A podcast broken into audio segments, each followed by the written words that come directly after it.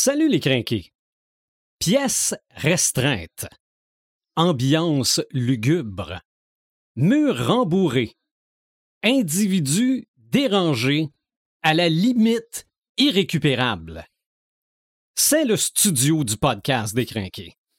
Et pour l'épisode 147, on parle asile. Marc de Paperman Gagnon, Joël Imaginatrix Rivard, Eric Red de Gamer Bourgoin et Sylvain des Animator Bureau. C'est le podcast des craqués.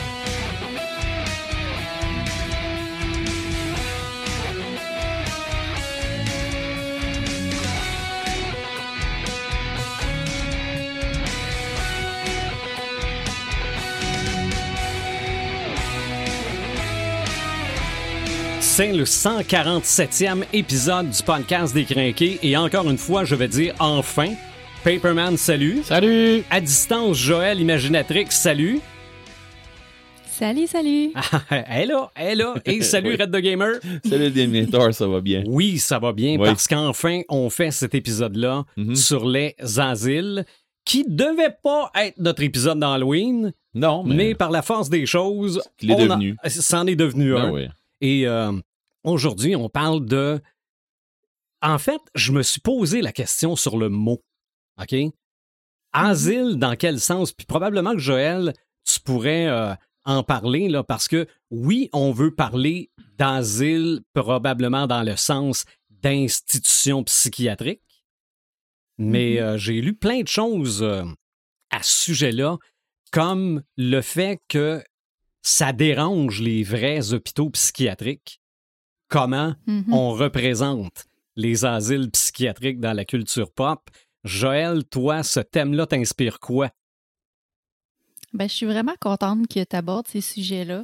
Euh, les asiles, ben moi d'abord, je vais l'aborder euh, uniquement du côté là, des, des hôpitaux psychiatriques Mhm. ce soir. là. on ne parlera pas de, de l'asile qu'on donne euh, aux, aux personnes qui, qui migrent ou ben, qui fuient leur pays.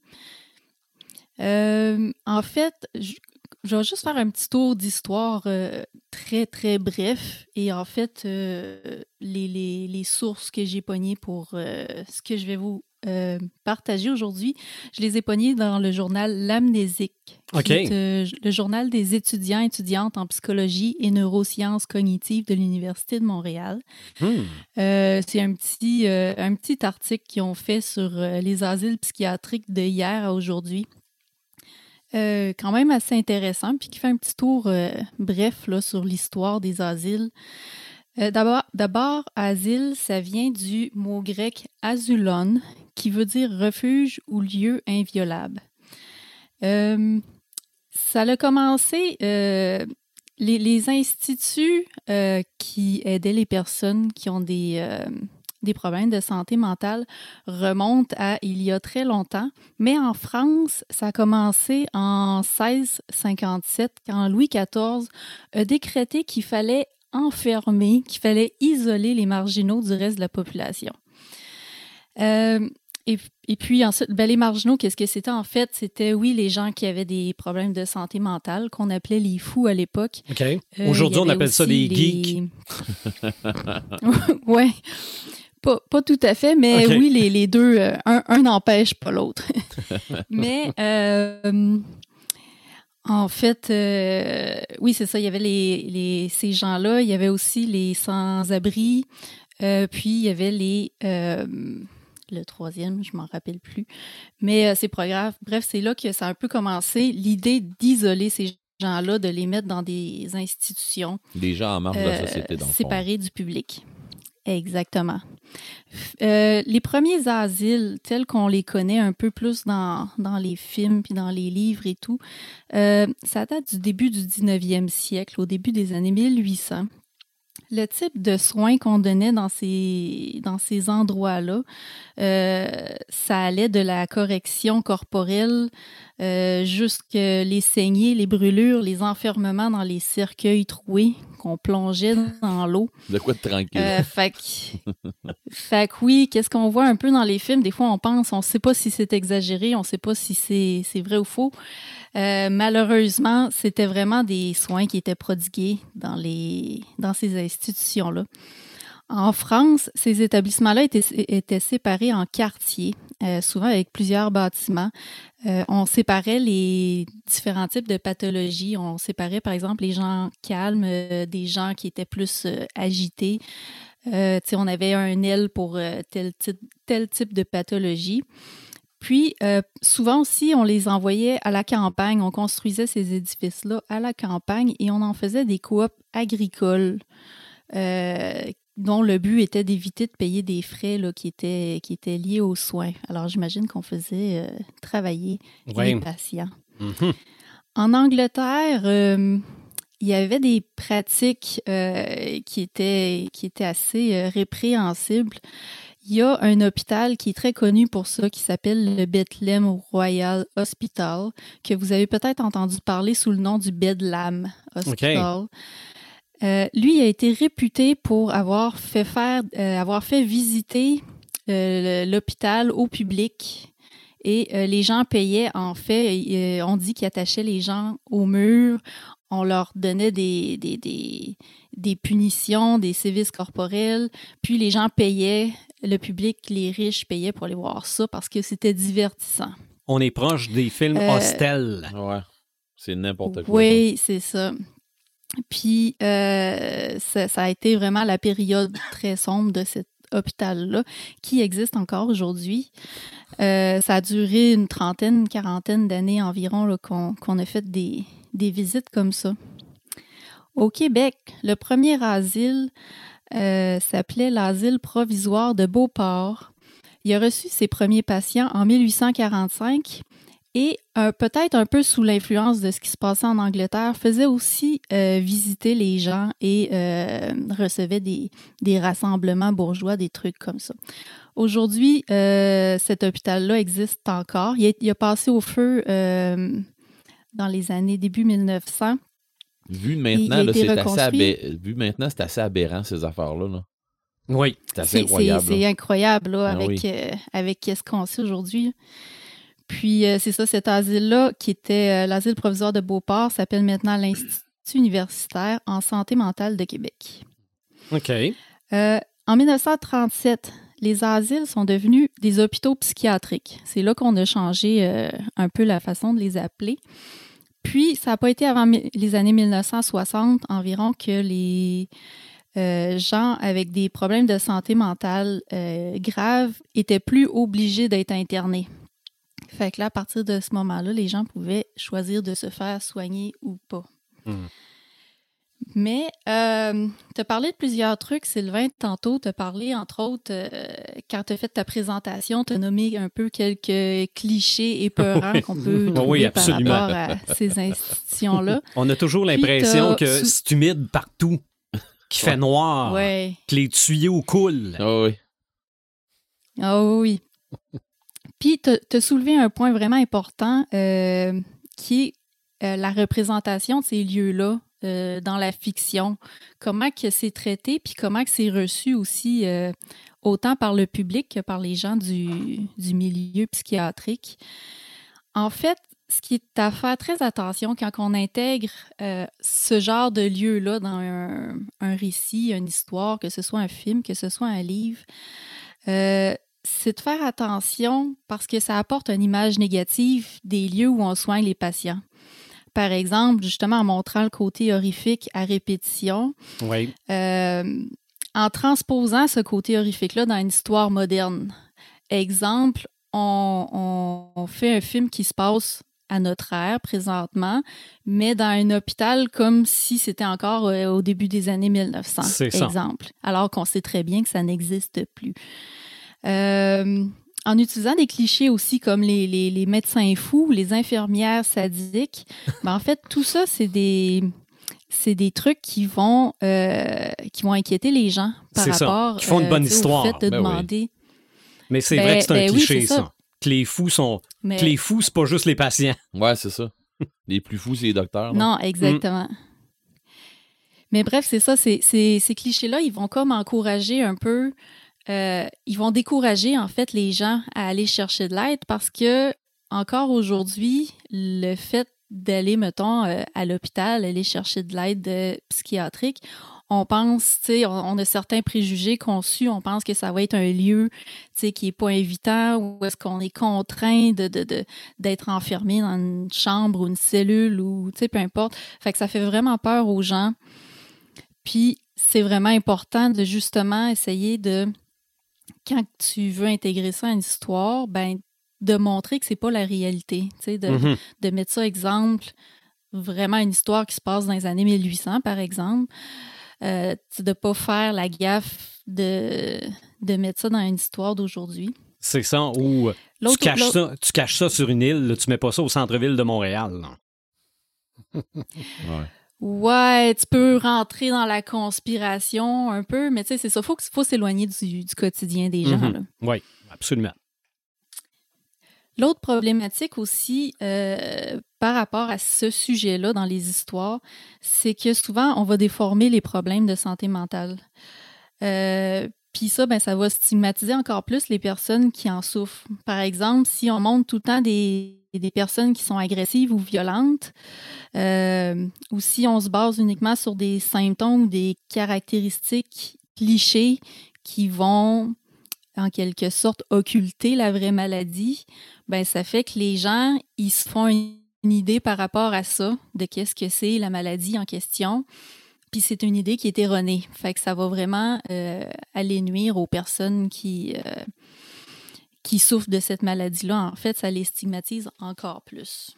Oui, parce que le monde, il se fie sur l'idée qu'ils ont eue à la télévision parce que c'est une image facile. Fait qu'ils vont se fier à ça ben plutôt que d'y aller avec des vrais, des, vrais enjeux, les vrais problèmes que ces gens-là vivent. Mm-hmm.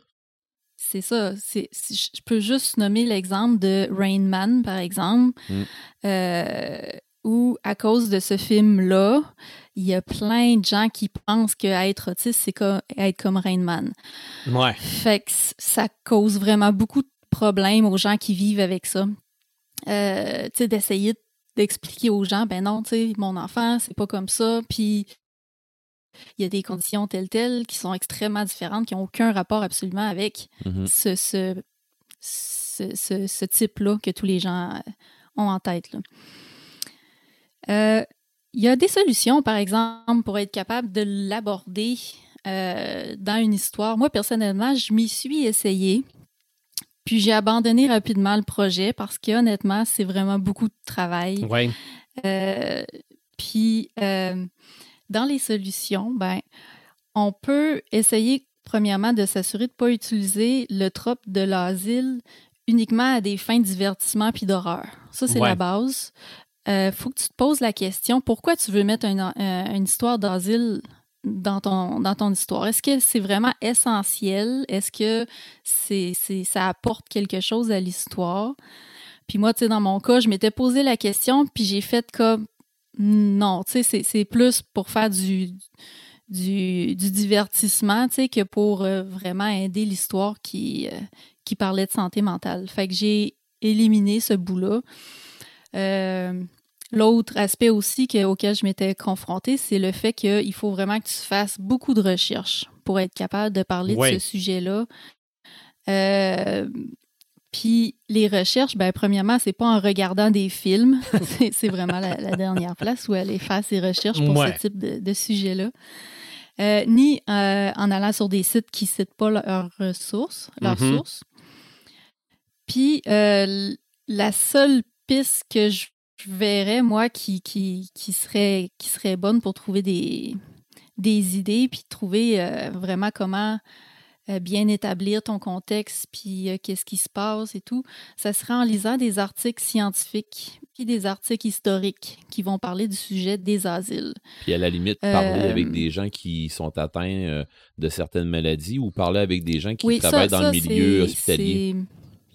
Oui, exactement. Mm-hmm. C'est officiel, surtout si tu parles d'une maladie en particulier. Mm-hmm sais, aller chercher des témoignages, là, c'est quand même euh, assez important. Puis, tu sais, même la bêta lecture aussi, là, pour, euh, pour aller euh, peut-être demander à une personne qui, qui, est atteinte de la maladie dont tu veux parler, c'est, ça serait l'idéal aussi. Oui. Puis, comme je disais aussi tantôt, ben, c'est vraiment important de montrer clairement qu'on n'est pas dans la réalité. Fait que ce soit en changeant d'époque, que ce soit en changeant d'univers, c'est vraiment important que le lecteur sache faire la différence entre ce qui se passe dans cet asile-là, puis qu'est-ce qui peut se passer dans la réalité. Là. Il, y a comme un, il y a comme une bonne limite là, euh, très, très distincte. Mm-hmm. Fait que c'était un peu ça les petites pistes que je voulais vous donner parce que là, c'est ça, on aborde un sujet qui est quand même assez sensible. Oui. Moi, je suis pas mal sûre que là, on, va aller là, dans des, suggestions qui vont qui sont, pas, toujours politiquement correctes. Non. qui ont, qui ont peut-être été créés pour le divertissement, justement. C'est ça. Mais euh, c'était mon petit avertissement de, de début Ben, de podcast. Je trouve ça bien pour, euh, correct parce que c'est, c'est, c'est vrai Ben oui. qu'on, euh, qu'on, qu'on a une image distorsionnée d'un hôpital psychiatrique à cause de la culture pop. Mhm. Oui, si on se le dit, qu'on se le met dans la tête, ce n'est qu'un divertissement, mais ça peut laisser des marques. Ce que, ce que aussi le podcast est un divertissement. C'est vrai. Donc, euh, Oui. On va continuer dans la distorsion, par exemple, après. Là. Ah non, non, ça, ça se peut qu'on parle d'affaires bien on distorsionnées. s'entend qu'on est dans le podcast d'Halloween aussi. C'est ça. Mais on parle du monde du divertissement, du monde de l'imaginaire et non pas du monde de la Mais réalité. Joël a tellement raison, par exemple. Oui. Là-dessus, là, sur tout ce qu'elle nous a dit, là, elle a tellement raison. Ben, de toute façon, regarde, elle s'est sauvée du studio. Bon, tu vois. La plus intelligente de la gang qui s'est sauvée de, de cet asile qu'est le De studio. l'asile des fous. de- Ouais. ben non, mais tu l'avais bien décrit au début. Oui, hein? hein, c'était- Ah oui. Non, non, mais quand je me suis dit, c'est vrai, on a même de la mousse sur nos murs. Les murs capitonnés. Tout ce qui manque, c'est c'est des, c'est des, des camisoles de force pour la gang. C'est ça. C'est ça. Mais un petit verre pour nous calmer, que c'est pas pire. Ça, ça fonctionne assez bien Ça d'habitude.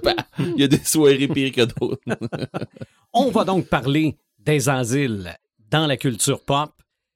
Puis, je sais pas, mais j'ai l'impression que Marc va commencer par l'éléphant dans la pièce. Moi, pas tant. Non? Tu vas peut-être être déçu. Ah, parce que en matière de, de, de- d'asile en papier, il y en a tout un. Ouais. OK, ça, le, le bout, le bout intelligent là, que Joël a fait, c'était super. Maintenant, on va tout détruire ça. je m'excuse Non, non, mais, d'avance. non, non, mais l'avertissement, il est fait. Ah Le oui. public est averti. Je m'excuse d'avance. Je suis vraiment. Parce que Joël, on t'aime beaucoup, mais on, On va tout beaucoup. détruire ça. Écoute, il y en a une asile, puis je suis sûr que tu la connais. Puis je pense que c'est tellement important dans la culture pop que c'est devenu pratiquement un personnage de Mhm. bande dessinée. Puis à tout honneur, à tout seigneur, tout honneur, je vais commencer par l'asile d'Arkham. C'est, voilà. c'est l'éléphant dans la C'est- pièce. Et l'asile voilà. d'Arkham qui a été créé en 74, Mhm. qui a été créé, qui est une inspiration de Arkham de H.P. Lovecraft. Ça, Il y a peu de monde qui le savent, là, mais l'asile d'Ar- l'asile d'Arkham dans Batman s'est inspiré des travaux de, de Lovecraft Mhm. parce que Lovecraft aime beaucoup les asiles. OK, ouais. Euh, je vais vous en parler tantôt. Ouais, d'ailleurs, la- Mhm. la- la- d'ailleurs euh, son, euh, son- sa plus longue nouvelle, l'affaire Charles Dexter-War, commence dans un asile. Je veux Mhm. dire, il est interné dans une maison de. euh, euh, il, il appelle pas ça vraiment une maison. Il appelle ça une maison de santé, mais on s'entend que, repos. mais on s'entend Mhm. que c'est, c'est un asile. Mais Arkham, euh, Arkham est, est- est devenu un emplacement mythique de la culture populaire. Euh, parce que c'est le centre des opérations de, de tout ce qui est criminel euh, dans l'univers de Batman. Oui. Hein, je veux dire, tous les grands criminels se retrouvent là. Euh, tous les fous, les maniaques, les psychotiques, les psychopathes. On peut-tu s'entendre qu'il y en a une trollée? Dans l'univers de Batman? Oui. Peux-tu s'entendre que Batman lui-même pourrait faire un séjour à Arkham? Oui, de serait- temps en temps. Il serait clairement bien accueilli? c'était un peu là que je m'en allais. Je partais pour dire, il me semble qu'il devrait y faire une chambre à un moment donné. Bref, c'est comme un peu son deuxième, son deuxième chez soi. Et, et, et d'ailleurs, l'asile d'Arkham, qui est considéré comme une des asiles les plus sécuritaires au monde, euh, ne Elle l'est pas du tout parce que tout le monde sort de là Ben comme si c'était un moulin. Hein? Mhm. Je veux dire, le Joker doit savoir évadé d'Arkham à peu près un million de fois. Ah oui. C'est assez euh, hallucinant. Là. Puis elle a été d'ailleurs pris en otage par Doctor Strange. euh, euh, C'est-tu un Strange? Comment il s'appelle? Hugo. Hugo Strange. Ouais, Hugo Strange. en tout cas, c'est, euh, je pense que c'est la, place la moins bien surveillée de, de, de toute l'histoire de l'humanité, Arkham. D'ailleurs, le jeu vidéo Ouais, de Bat- Batman Bat- sur Arkham, ben là, oui. tu rentres dans, dans l'asile pour aller mettre un peu d'ordre à l'intérieur de tout ça. Euh, et si j'avais une seule et unique BD euh, qui parle de, de l'asile d'Arkham à vous conseiller, euh, ben, je ne serais pas super original, mais je te dirais The Killing Joke. Mhm. Ouais. Parce que la- l'aventure commence avec l'évasion de, de Joker de l'asile d'Arkham euh, et avec la super joke sur les, les lumières, en tout cas. Là. C'est Oui, oui, oui. de poche. Oui, mais, ouais, mais ça, c'est, ça, c'est à la fin. C'est à la fin, oui. Oui. Est-ce que, parce que moi, quand je l'ai acheté en français, ça Oui. s'appelait Batman Sourier. Ouais. Est-ce que c'est encore ce titre-là en français? Non, mais c'est ça, c'est euh, c'est rire et mourir chez Ah, Delcourt ok. maintenant. Il y a beaucoup en France. Je crois qu'il y en a certains qui ont regardé The Killing Joke. J'aurais aimé. Ben, c'est ça. Ouais. J'ai... Mhm. Honnêtement, Mais- je pense que ça mériterait de Ouais. l'acheter. Je l'ai pas. mais là, si vous mais- avez la, la petite version euh, sourier là, en version genre poche, là, plus C'est ça, petit, j'ai là, lu, ouais. J'ai lu là, ça, là, gardez ça là, parce que c'est c'est vraiment introuvable. là. C'est Je, un petit ouais, bijou, je, là. je l'ai parce que Ouais, ça c'est les, vraiment. les- les cases ont été replacées. Ouais. pour D'ailleurs, on rester, l'a sur euh, le- pas- le- Ouais. la table du podcast. Ici, quelque Mhm. part, là, c'est Ouais. c'est chez moi. là. C'est un, c'est une super, une super BD, une super histoire d'Alan Moore Oui. qui finit sur une, euh, une grande question à savoir est-ce que Batman a franchi la, la fameuse ligne jaune? Est-ce qu'il l'a tué ou est-ce qu'il l'a pas tué? Mhm. Euh, on ne sait pas, c'est laissé à l'interprétation des gens, mais c'est une bonne BD pour expliquer un peu euh, ce qu'est la Zim d'Arkham. Ils ont Oui. sorti euh, récemment des, des genres de, de, de compendium, d'explications et de euh, d'intégrales de- des aventures. Exemple, euh, ils ont sorti des, des, des, euh, des- BD qui expliquaient les personnages. Exemple, euh, bon, Batman, euh, la Batmobile, ainsi de suite. Oui. Et ils ont sorti une autre série de, de Batman chez Urban Comics où ils prennent des histoires et qui regroupent à l'intérieur de ça. Exemple, ils vont parler de plusieurs histoires qui regroupent la Batmobile. Euh, plusieurs histoires qui regroupent telle, telle affaire. Puis il y en a un sur Arkham. Alors, c'est comme un genre de- d'intégrale où ce que il, il- il montre à l'intérieur les meilleures histoires d'Arkham. Euh, et c'est quand même une bonne brique. C'est pas très cher. C'est Urban Comics qui font ça. C'est super beau, cartonné. Puis tu as vraiment les principales histoires qui se passent à l'intérieur d'Arkham. Et ça, et ça joue dans, dans l'époque. Parce que la, la première fois qu'Arkham a été euh, nommé dans Batman, c'est quand même en 74. Je Mhm. veux dire, ça fait quand même 48 ans qu'elle existe dans la, dans la culture populaire. Alors, euh, je veux dire, c'est c'est quand même un, un élément important. Puis, je l'ai dit, c'est pratiquement devenu un personnage. Oui. Je veux dire, c'est un- Ben, c'en c'est- était un dans la télésérie Gotham. Tout à fait. Je veux dire, c'est iconique. Je veux dire, on peut pas, on, on peut pas penser à Batman sans penser à Arkham. Comme on peut pas par- penser à Arkham sans penser à, à Lovecraft. Ouais. Mhm. Je veux dire, les, les deux, euh, les, les deux font. euh, les deux sont importants. D'ailleurs, bon, je l'ai dit, Lovecraft, le nombre de fois qu'il y a des, euh, des asiles, des maisons de santé, des hôpitaux psychiatriques dans ses histoires, c'est immense. Il y en a beaucoup. Il y en a dans tout. Il y a une raison. euh, Ouais. Si t'en jases pas là, je vais l'expliquer vais- je tantôt. vais te le laisser l'expliquer. Ouais. Euh, je, je cite bien entendu, le, ben, je l'ai dit tout à, l'heure- tout à l'heure, la- la- l'affaire de Charles Dexter Ward, The Case of the Charles Dexter Ward, Mhm. qui, à mon humble avis, est une de ses meilleures nouvelles. En tout cas, c'est la plus, peut-être la, la plus connue avec les montagnes hallucinées, peut-être aussi la plus... Je suis pas sûr que tout le monde la comprenne. Ouais, mais je pense Ouais. qu'elle est, elle est quand même une des, des plus grandes publics. Euh, Ah, peut-être. que il y en a d'autres qui sont beaucoup plus sombres, beaucoup plus euh, tordues. Elle est quand même assez bien écrite, plus grand public. Souvent, on, on a tendance à dire ces deux-là. Ben ça, c'est une, une belle nouvelle qui nous parle de tout la, la condition de la santé mentale dans l'œuvre de Lovecraft, qui est extrêmement important parce qu'il y, a- il y en a souffert de ça. Euh, sa famille en a souffert, lui aussi. Alors, c'est important qu'il intègre tout ça dans ses histoires. Alors, tapez-vous l'affaire Charles Dexter Ward. Vous allez adorer ça, honnêtement. Ça vaut vraiment la peine. Je peux pas passer euh, la superbe scène. Et là, je suis sûr que Joël va être d'accord avec moi. Euh, de l'asile dans Dracula de Bram Stoker. Je veux dire, où ce que Renfield est, euh, Mhm. est emprisonné, euh, où ce qu'il euh, il prophétise la venue de son maître. Euh, le film a beaucoup de défauts, l'adaptation de Francis Ford Coppola, mais il y a également beaucoup de qualités. Euh, et cette scène-là est une, une belle scène. Une scène quand même qui représente bien la, la- la folie, mais également tout ce que on, on- on a comme préjugé les asiles. là. Ouais. les grosses cages là, pour protéger les gens, les jets d'eau, puis les, les gens à camisole de force qui mangent des araignées, là, les cellules capitonnées. On a tout, là. C'est Ah ouais. vraiment. Mhm. Bon, je sais pas si c'était comme ça dans l'époque de, de, de Bram Stoker. Probablement, j'imagine. Euh, je veux dire qu'on est quand même dans les années 1800. Ça devait pas être Jojo, là, comme Joël nous l'a dit tout à l'heure. Bon, il y a sûrement beaucoup euh, exagéré la chose, mais c'est c'est quand même. euh, Je, je voulais quand même vous en parler. Là, on va se lancer la balle, toi puis moi, tout à l'heure. OK. on est bon en On, sport. on toute est façon. bon là-dedans. Euh, Stephen King, euh, Stephen King, Stephen King aime beaucoup les asiles aussi. Mhm. Ouais. Hein, je veux dire, euh, Castle Rock. Castle Rock est une ville fictive euh, de Stephen King où il se passe beaucoup de choses. Euh, D'ailleurs, Castle Rock, c'est un peu comme un peu l'Arkham de, de- Ouais. de, de- de Lovecraft. hein. C'est comme une Rock, ville. là, c'est là qu'il y a Bazar aussi. Ouais, ben oui, puis c'est là qu'il y a l'asile de Juniper Hill. Alors, euh, où Mhm. est-ce qu'on entend parler dans ça, par exemple? Euh, où ce que tout- ce qu'on on a tendance à oublier que pratiquement toutes les histoires de, Stephen King sont reliées dans un multivers. Mhm. Ça, c'était Euh, Castle Rock? Juniper Hill, oui, c'est à Castle Rock. Non, non, non, mais le, le, le film, ça, c'était pas à. Non, mais on entend parler de Ah, l'asile. ok, ok, ok, ok, parce que l'autre, c'est dans. Voyons, de. de... Ah! Il y a Ouais, une autre ville. il y a une autre- il y a une J'aimerais t'aider. Il y a une ville que, Stephen King plus, a faite. Il y, Là, en a, il y en a- puis il y en a beaucoup de villes. Jane Denny, mais c'est pas ça. Là, Mais euh, dans, dans ça, on entend parler d'un d'un gars qui était à Jupiter Hill. Puis Jupiter Hill, ben, on entend parler dans, dans plusieurs de, de ses romans également. Et Castle Rock, ben, ça fait partie un peu comme ville centrale de beaucoup de ses histoires.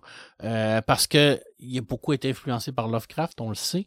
Euh, puis euh, c'est aussi une dynamique familiale, encore une fois. Je veux dire, Mhm. c'est, euh, on le sent un peu dans, dans, dans beaucoup de ses histoires, la folie, euh, la- tout, ce qui, qui se regroupe au niveau de la famille, au niveau de la, dynamique familiale qui, est- qui est compliquée, tous les problèmes de santé mentale que ça peut amener. Stephen King, c'est quelqu'un qui fait de l'horreur humaine. À Derry. Barry, ouais, voilà. À Derry, Derry, puis euh, Derry, il y a Castle Rock, il y a, en tout cas, il l'a inventé. Qu'est-ce qu'il y a de, de plus humain que, que, que les problèmes de santé mentale qui peut toucher n'importe qui? La dépression, l'alcoolisme, euh, je veux dire, euh, il- il- tout, tout est traité à l'intérieur de tout ça. Puis Stephen King, ben lui, il va, il va chercher ça, ce côté-là. Puis euh, Castle Rock fait partie de cette, de cette grande univers-là. Euh, bon, écoute, euh, au Québec, on en a. Écoute, je je sais pas si vous connaissez, vous connaissez Jardin Mécanique? Non. Ah oui. Ben, Ouais, moi, ça ben, me dit quelque chose. Jardin Mécanique, c'est un trio musical multi euh, euh, artistique. Ouais, je qui partais fait pour du dire, mais ça- je théâtre, pour dire, mais ça me semble que c'est pas une place, ça. Ouais, ils, fait du- ils Mm. font du théâtre, ils font des arts visuels, ils font un paquet d'affaires. Puis ils ont fait une BD qui s'appelle L'asile euh, l'asile de Saint, Saint Iscariote, qui a été dessinée par Jake, Jake Dion. Euh, et en fond, ça, ça raconte l'histoire des, de- des trois personnages de Jardin Mécanique, qui sont trois échappés d'un asile psychiatrique. Euh, dans le fond, ils racontent leur histoire, donc ça fait partie un peu intégrale de leur démarche artistique. Et écoutez, si vous avez une BD à vous acheter pour, une, pour l'Halloween, achetez ça. Parce que Jake a mis le paquet, là, c'est, c'est vraiment très horrifique. Et on est vraiment dans les dans le classique de l'asile. Les murs en briques, là, tu sais, ça pue, les, les Mhm. cadavres en putréfaction, là, les vieux, Ah, euh, les vieux, euh, les, les, vie- les vieilles civières toutes rouillées, là. Ouais. Tu sais, on, on, on est là-dedans, là. Je veux dire, euh, les, Je les- dire comme Red, de quoi de tranquille? de quoi de tranquille? Euh, D'ailleurs, Jardin Mécanique, c'est, c'est- sont vraiment intenses dans, dans leur dans leur musique. C'est très steampunk. C'est, ils font un peu n'importe quoi. C'est, c'est très très intéressant. Ils ont une très belle démarche artistique, très peu connue malheureusement au Québec. Euh, à part que dans, le, mi- dans les milieux un peu plus nichés. Mais cette BD-là est vraiment une belle BD, puis elle est encore disponible. C'est des studios Noulac qui l'a- qui l'avaient publié à l'époque. Moi, je vous dis, là, c'est vraiment une belle BD à s'offrir pendant le temps, pendant le temps de l'Halloween. Ben, tout le temps, là, mais c'est sûr que là, ça, ça parle d'horreur et tout Ouais. ça. Puis Jake, ben, il a cette capacité-là de dessiner l'horreur avec une facilité euh, déconcertante. Alors, euh, moi, je vous dirais à sauter là-dessus. Là, on va se lancer la, la balle, toi puis moi. Envoie donc. Parce Mon, y a- mon gant est prêt. Ton gars est prêt. Avant, je te parle de 13. Oui. Puis après ça, on se lance la balle. Pourquoi je te parle de 13? Je vais tri- ben, je- je- les deux derniers, je triche un peu. Euh, 13, c'est dans la deux, troisième tome de 13, la série de bande dessinée euh, qui s'appelle Toutes les larmes de l'enfer. Le personnage de 13 qui est amnésique, qui a perdu la mémoire, qui est accusé d'avoir assassiné le président américain. On se rend compte qu'il fait partie d'une conspiration des 13, mais en fin de compte, c'est pas vraiment le 13, c'est quelqu'un qui, fait- qui se fait passer pour lui pour essayer de découvrir qui est en arrière de cette conspiration-là. Mais il s'est fait tirer une balle dans la tête, il a perdu la mémoire. Bon. Ça va pas bien. Et là, il a été capturé et il va être amené dans un pénitencier qui s'appelle le Plain Rock. Mais dans le fond, le pénitencier Plain Rock, ça, ça, ressemble beaucoup à un asile psychiatrique. Ouais, ben moi aussi, je vais avoir des affaires un peu, un peu ça ligne. Parce qu'il il va être enfermé là, il va avoir des expériences qui, qui vont être faites sur lui pour essayer de, de, redonner la mémoire et tout ça. Euh, et ben là, je veux dire, déjà dans la, la couverture, on le voit avec un, un, voyons, tu l'as dit tout à l'heure. Camisole de camisole force. de force, cheveux rasés. Tu sais, je veux dire, c'est vraiment pas Jojo, cet album-là. Très, très. Mon habillement habituel. Ouais, ouais, ouais, Oui, c'est ça, ben oui. exactement. C'est très angoissant. Puis, euh, on, on se demande également comment il va faire pour se sortir de là parce que c'est- pas évident. Euh, 13, qui est une très, très belle série, je vous l'ai déjà dit, c'est du thriller politique. euh, très intéressant. Euh, à- mais à un moment donné, ça, ça s'essouffle un peu parce qu'ils ils- ils ont étiré la sauce un peu. Mais les 13 premiers albums sont vraiment très beaux. Puis on est l'Halloween bientôt avec le chiffre 13. Ben oui, ben oui. Ça fit. Et on a fait un épisode sur le chiffre on l'a 13. fait sur Ouais. l'épisode. Je termine avant de se lancer la balle. C'est pas un épisode, c'est pas un hôpital psychiatrique, mais je, je- je- mais tu sais, je veux dire, on, on met d'un préjugé là. Hein, je veux dire, si je te dis euh, une maison des fous, Oui. à quoi tu penses? Euh, à le, le- voyons, au formulaire euh, À 238. A- A238. Oui, oui, oui. Écoute, ben c'est ça, je pouvais pas passer à côté de ça. C'est pas réellement un asile psychiatrique, mais, Mais c'est une maison de fous. mais c'est une maison de fous. Alors, c'est le formulaire A38. Alors, déjà là, vous êtes mal barré parce que Non, vous non, allez- ça, on- Eh ben, ça, ça Ouais, mais, un... On, Ben, les dit- on les aurait rendus fous. On les aurait rendus fous. Me demandais, Mais- vas-tu embarquer avec moi? La- le génie de Goscinny dans, dans l'écriture et du Derzo aussi, mais surtout de Goscinny à l'époque, parce que c'était Goscinny qui scénarisait, c'est cette capacité-là de prendre tous les travers de, de, d'un système politique et, et hiérarchisé à fond et de démontrer à quel point ça peut rendre fou n'importe qui. Et tu... Pour vrai, euh, c'est tellement bien illustré, cette Tout à fait. Et tu prends ça aujourd'hui, c'est encore d'une actualité Ah non, non, non. c'est, c'est euh, 50 ans plus tard, ça n'a pas changé. Ça n'a pas changé. Puis, euh, ben, c'est un peu un asile, dans Service le fond. là. Canada. Je c'est un, c'est- un peu un asile. là, de, de- que tu rentres là-dedans, là, tu t'en sors pas vivant. là, je veux dire, c'est- clair. Là. Même Obélix, euh, il, il a- réussi. là. Ben, de toute façon, on avait eu droit dans un journal à une caricature en lien avec le traitement de la pandémie, puis tu voyais très bien que c'était Astérix pour Obélix déguisé en Ah, médecin en médecin, qui venait ouais. chercher le formulaire à 38. Là. Exact. Mais même, même le grand César avait dit comment est-ce possible qu'ils aient réussi cette épreuve? Même Hercule lui-même n'aurait pas réussi. Mhm. Ça veut tout dire à quel point Ah ouais. c'est- c'est impossible. Ben, et c'est ça qu'Obélix disait, je pense bien que la potion, elle servira à rien. Puis, puis Astérix qui dit, t'as bien raison. C'est ça. C'est, c'est le, le génie qui a triomphé. Ah le ouais. génie qui a triomphé. On se lance la balle maintenant. Je suis prêt. Parce qu'on va parler de films et de livres. OK. Film et livre, film Oui. et livre. Vol Ben, au-dessus de coucou. c'est, c'est l'éléphant dans la pièce C'est en ce qui concerne les films. Cinq Oscars, meilleur Mhm. acteur, meilleure actrice. Oui. Ah, non, y a-tu gagné cinq Oscars? Non, c'est le silence des agneaux qui a gagné les cinq Oscars.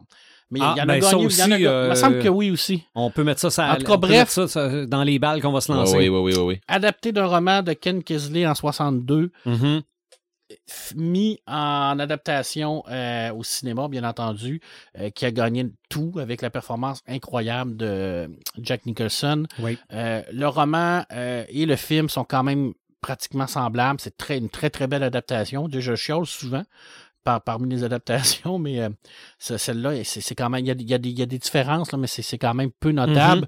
Euh, et euh, dans, dans ce cas-là, je veux dire, euh, le, le film fait clairement connaître le roman et non le contraire. Parce que, je veux dire, peu, de monde savent que Vol au-dessus de cou est une adaptation d'un roman. Euh, et euh, ça va rester comme ça pour c'est longtemps. beaucoup, ça. Non. ça?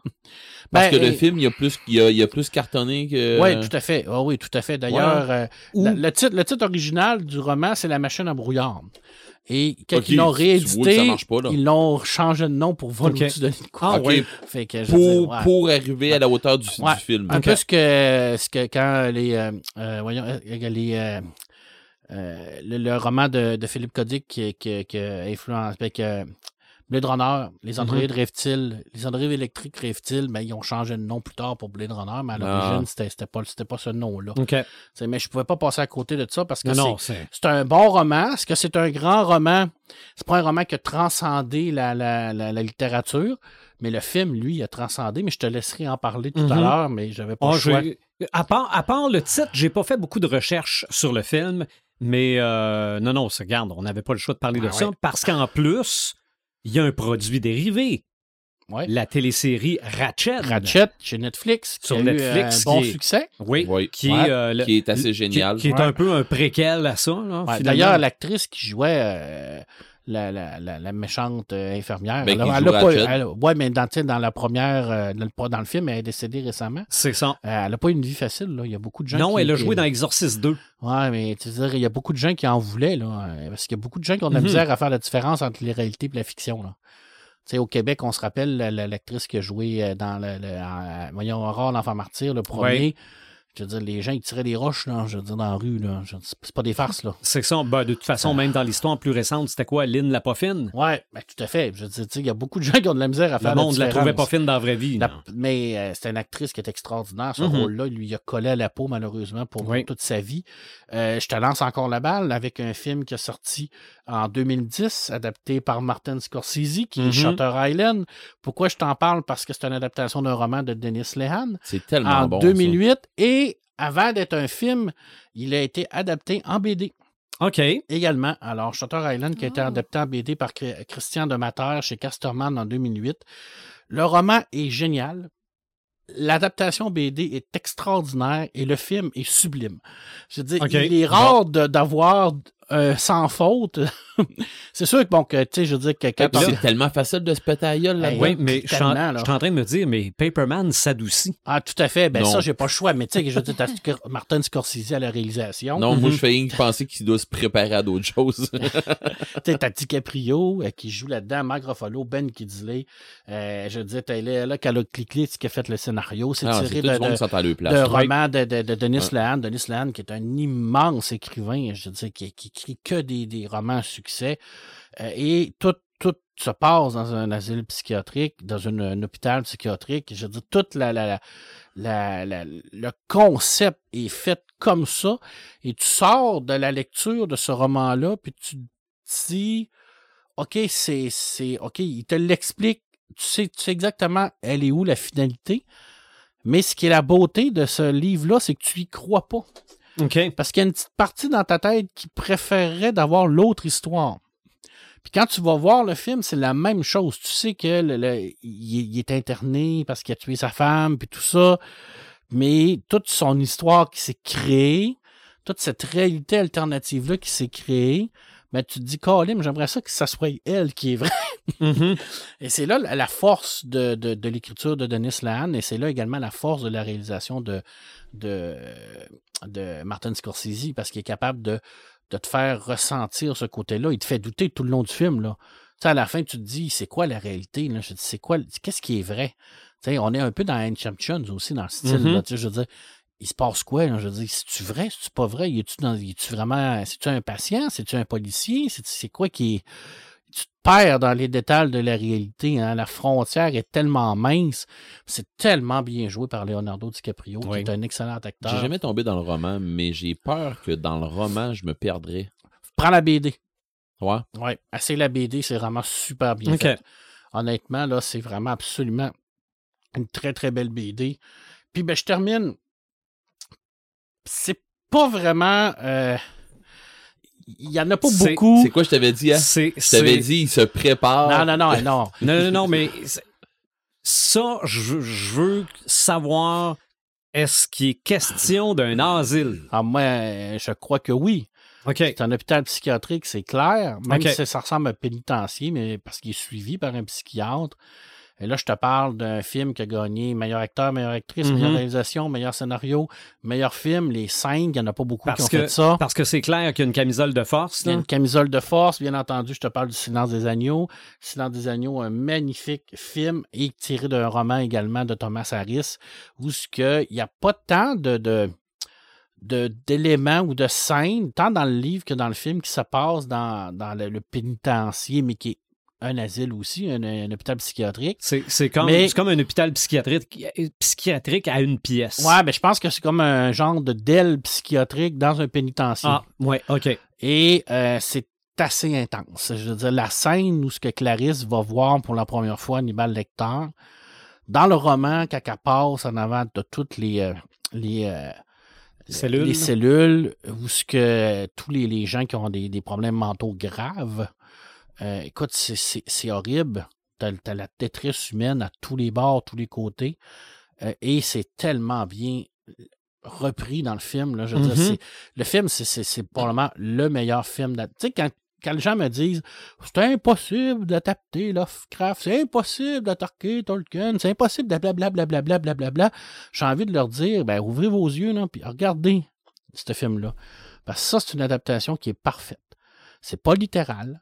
Ils ont changé quelques trucs, mais ils ont repris de A à Z la philosophie, l'intelligence de l'écriture de Thomas Écribe, l'essence de tous les personnages.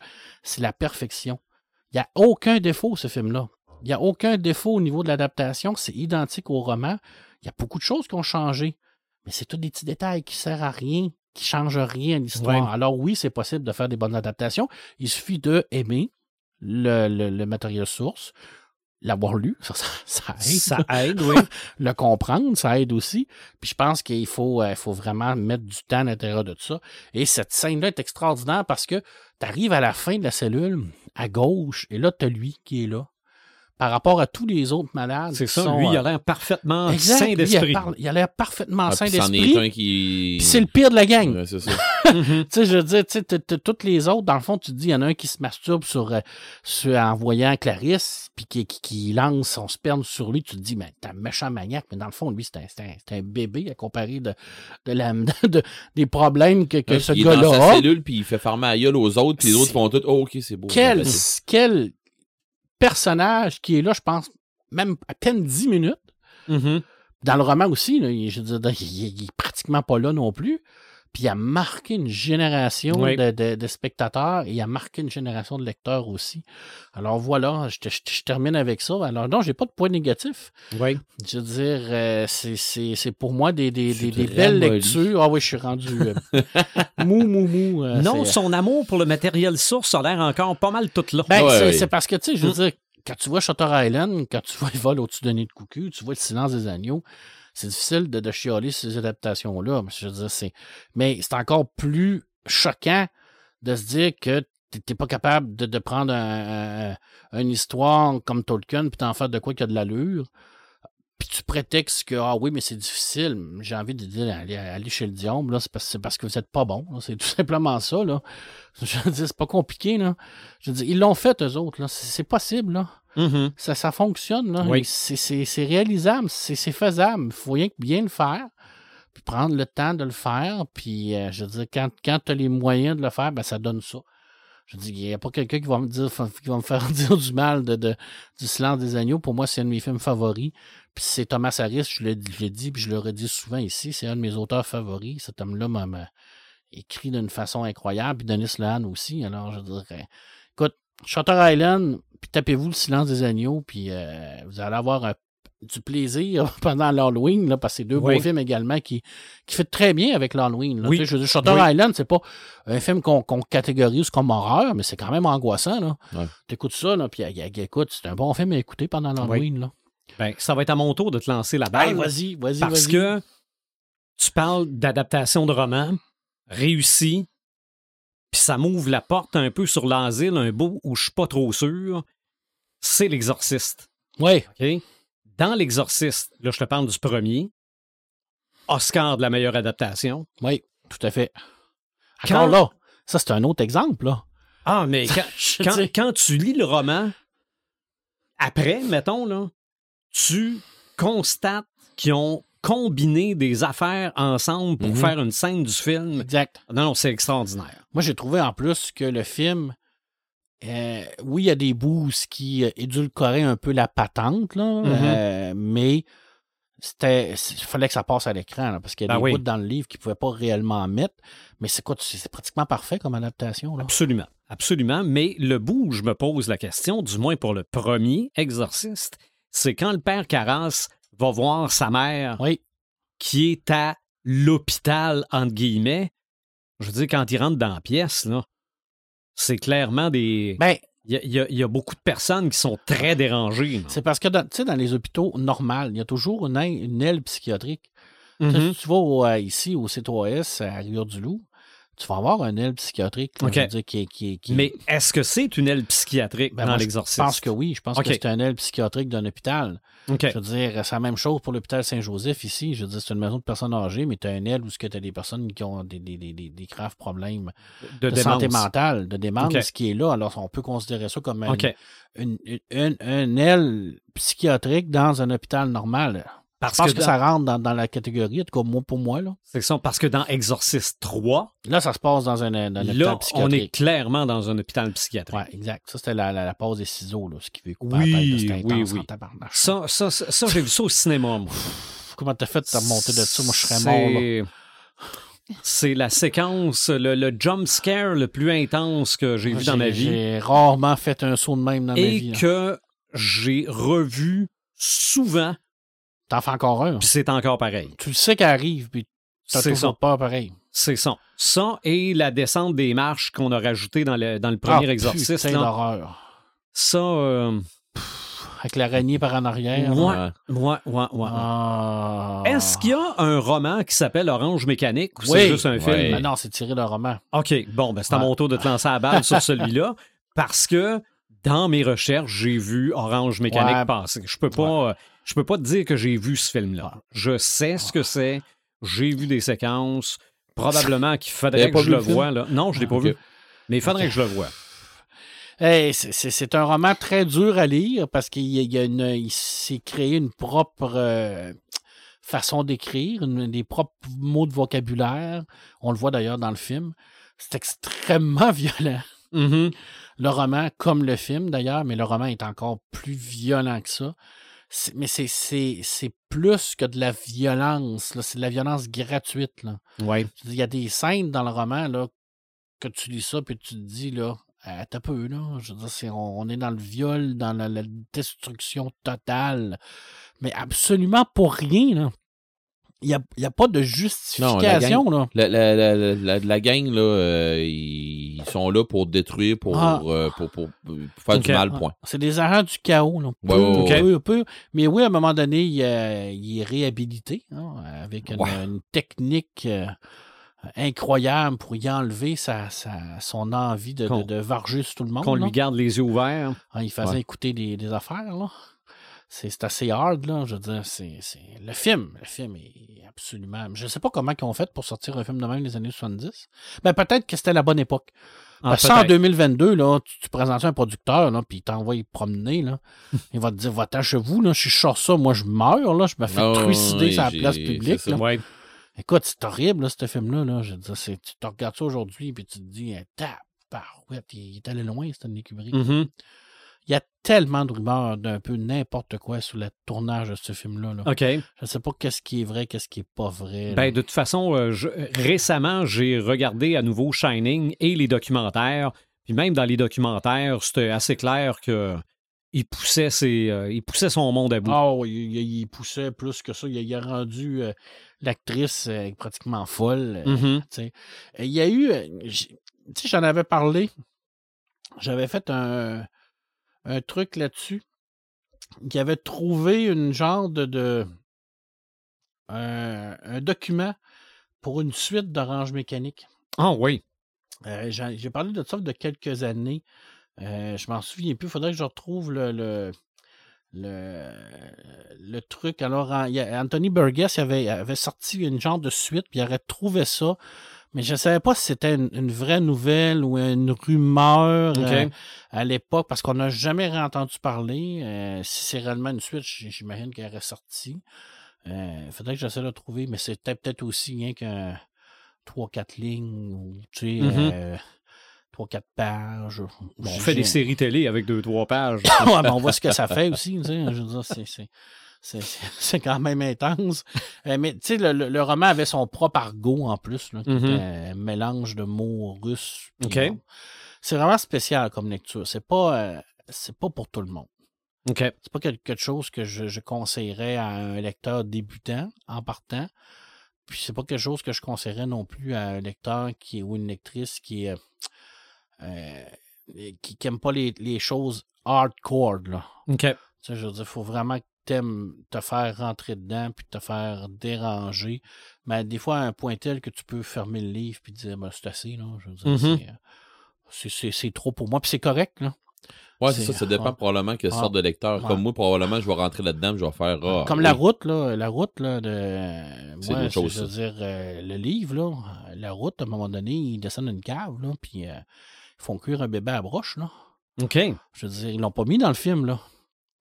Mais euh, ce bout-là, dans le livre, j'ai fermé le livre, puis j'ai été euh, pratiquement deux semaines sans s'en y toucher, là, parce que j'ai fait comme, là, OK, là, on comprend le concept qu'on est dans un monde post-apocalyptique, puis qu'on est en train de tout de crever de faim, mais t'es-tu obligé vraiment de d'écrire une scène où il y Ouais. a un bébé qui se fait cuire à la broche. là? Je sais, tu comme, comme Joël de tantôt le disait, là, est-ce que c'est nécessaire? nécessaire à ton histoire? Ouais. Tu sais, c'est c'est toute la question. Ça dépend Mhm. ce que tu veux faire, Ouais, tu sais. ouais. Tu sais, C'est les ça. auteurs et les autrices ont cette, cette- ce, ce devoir-là de savoir est-ce que c'est Oui. nécessaire. Marc, faut que tu te poses la question à savoir a- qu'est-ce.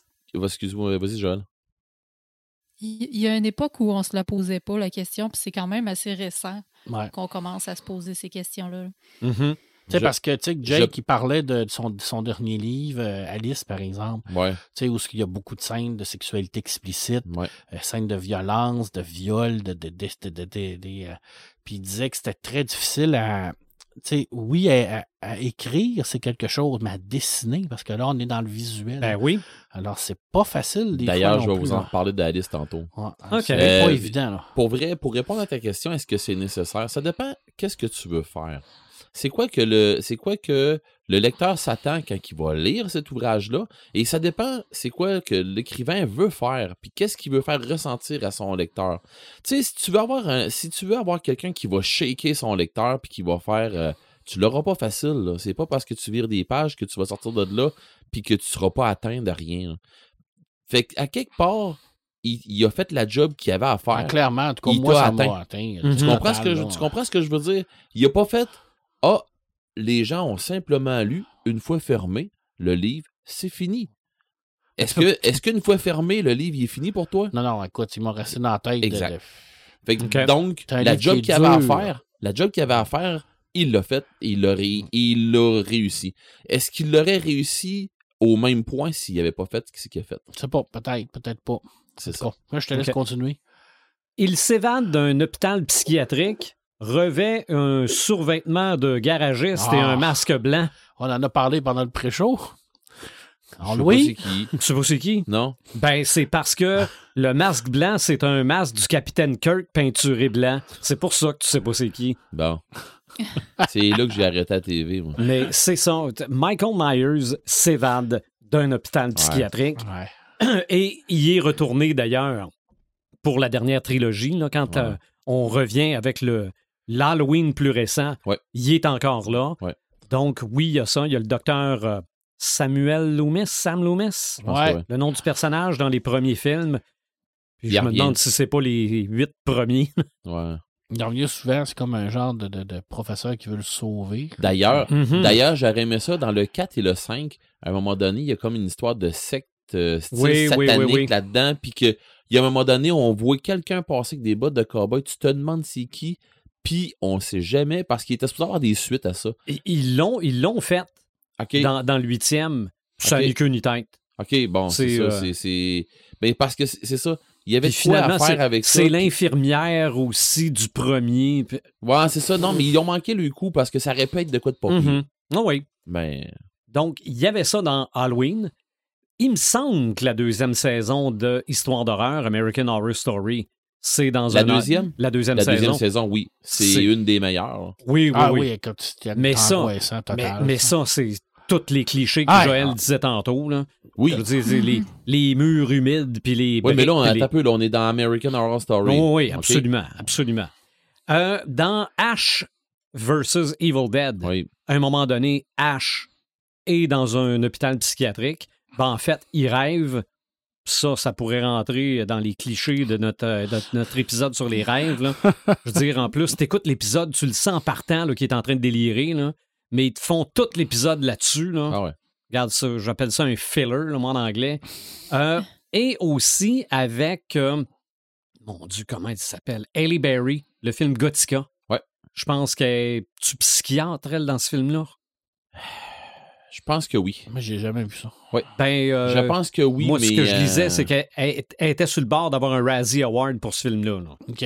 Donc, c'est euh, au même niveau que Catwoman. là, pour ce Non, qui est de la qualité du film. là. Mais il y a ça. Mais regarde, à part ça, là, je veux dire, on, on pourrait parler euh, Ben, moi, j'en De- ai un, il faut que je te parle. là. de, de- de l'album Peace of Mind d'Iron Maiden. C'est clairement Ouais. une pièce capitonnée sur, de- sur la, sur la pochette. là. Moi, je pense qu'une des scènes dans un hôpital psychiatrique qui a le plus marqué le cinéma des années 90, c'est dans Terminator 2. Mhm. Quand ils vont chercher Sarah Connor, écoute, c'est assez intense, cette scène-là. Ah ouais. Oui. C'est hot, là. Parce que, tu sais, la première fois que tu le vois, la première fois, là, ra- rappelez-vous la première fois que tu le vois, là. Parce qu'on n'avait pas l'Internet dans on ce n'avait temps-là. pas d'Internet, on ne sait pas, puis tu vois la- le- le Terminator arriver, puis, le policier, puis le policier, puis là, hey, elle fait une réaction, là, elle part, de, c'est ça. puis elle capote. Là. Écoute, c'est le là. Terminator qui dit Viens Come- avec moi. Come with me if you want to Ouais, live. hey, c'est tellement intelligent, là, cette scène-là. Mhm. Puis euh, Linda Milton, là, elle, elle joue rien que cette scène-là, là, quand elle le voit là, dans Ah, sa non. face, là, elle vire, elle vire de dessous. Là. Oui. C'était. euh, C'était une très belle scène dans, Oui. un- dans cet hôpital psychiatrique-là. Puis euh, c'est. C'était. euh, on va chercher ma mère. Oh, mais là, t'as peu, là. Témil va y aller aussi. On va chercher ma mère. Tu parles de... On parle dans, dans, dans le style Halloween. oui. Un des super bons euh, Nightmare on Elm Street, le 4. Oui. Celui que- avec une gang de jeunes qui sont dans une hôpital, un hôpital psychiatrique, qui se font euh, dans un asile, dans le fond, une maison de repos, qui, qui ont des gros problèmes euh, de suicide, puis des affaires comme ça, puis euh, ils sont là pour s'entraider jusqu'à temps qu'à un moment donné, ben, Freddy rentre là-dedans avec toute l'histoire de toute la panoplie des narcoleptiques qui rentrent dans le tapon, puis avec les, les jeunes qui ont décidé, hey, attends un peu, là, on peut, on, peut contrôler nos rêves, puis on peut y essayer d'y péter à la gueule, fait que c'est là que ça embarque, c'est là qu'on dirait qu'il y a une twist qui embarque. Non, ça là, j'ai trouvé vraiment génial. là. Oui. Tu sais, parce que les jeunes, justement, ils ont dit Attends un peu, on dort, on est poigné d'un pilule qui nous font dormir, mais on peut être qui on veut. C'est ça. puis- On, on va en donner à Freddy aussi. Ah ouais, c'est ça. Fait que non, ben, il y, a celui-là. Il y a tellement d'autres films d'horreur, de, d'horreur. il y a tellement d'autres affaires d'un bord. scènes puis un peu partout. oui, Ouais. c'est ça. Il y a un paquet de trucs d'un bord puis de l'autre. Joël, t'en as-tu, toi, de ton côté, qui, qui, qui des, dans des films que tu as accroché? Euh, ben moi, honnêtement, vous avez déjà parlé du film qui m'a le plus accroché, qui est Shutter Island. Mhm. Ouais. Mais sinon, si je pense vite de même, euh, euh, euh, Sucker Punch. Ben oui. Oh Ok. oui, c'est même- vrai. je me le gardais celle-là, mais je me le particulier. gardais celle-là, mais il est assez, Ben, lui, il est Vas-y, génial. parle-nous-en. Non, ben, ben Mhm. écoute, Sucker Punch qui est. euh, je je pense que c'est une adaptation, une adaptation de BD, je crois, euh, Marc. euh, Non, non, je pense que c'est une création de Snyder pure et simple. je- Ok, mais Ah pour oui? vrai. Ben, en tout cas, je, je peux me tromper, si ça là, sort mais... de son cerveau, c'est juste génial. Ah. Ok, c'est un paquet d'histoires qui, qui, qui racontent, dans le fond, une façon, euh, une façon que la fille, s'imagine pour aller chercher une clé, pour aller chercher une pièce, d'un- un crayon, pour aller chercher euh, n'importe quoi, mais à part avec ses, ses chums qui vont faire diversion, mais de la manière que c'est raconté, de la façon qu'elle met dans sa tête l'épisode de, de, de, de la, des missions spéciales qu'on, les suit, qui font. Ils se ramassent dans un Mech Warriors à un moment donné. Ouais. c'est, juste génial. Puis, question euh, image, Ah, c'est un magicien, ce gars-là. c'est fou. Mhm. C'est juste fou raide. Euh, pour vrai, j'ai réécouté ce film-là, je sais pas combien de fois. Puis le pire là-dedans, là, c'est que là, ça montre que j'étais un bon papa. Mes filles capotent ce film-là. Bon. Puis, puis, puis tu vas Moi, je dire, trouvais que ça ressemblait beaucoup à un jeu vidéo. oui, Je pensais exact. que c'était inspiré d'un jeu vidéo, en fait. Ben, je pensais moi aussi. On va faire euh, des avant, recherches. Mais je pense pas.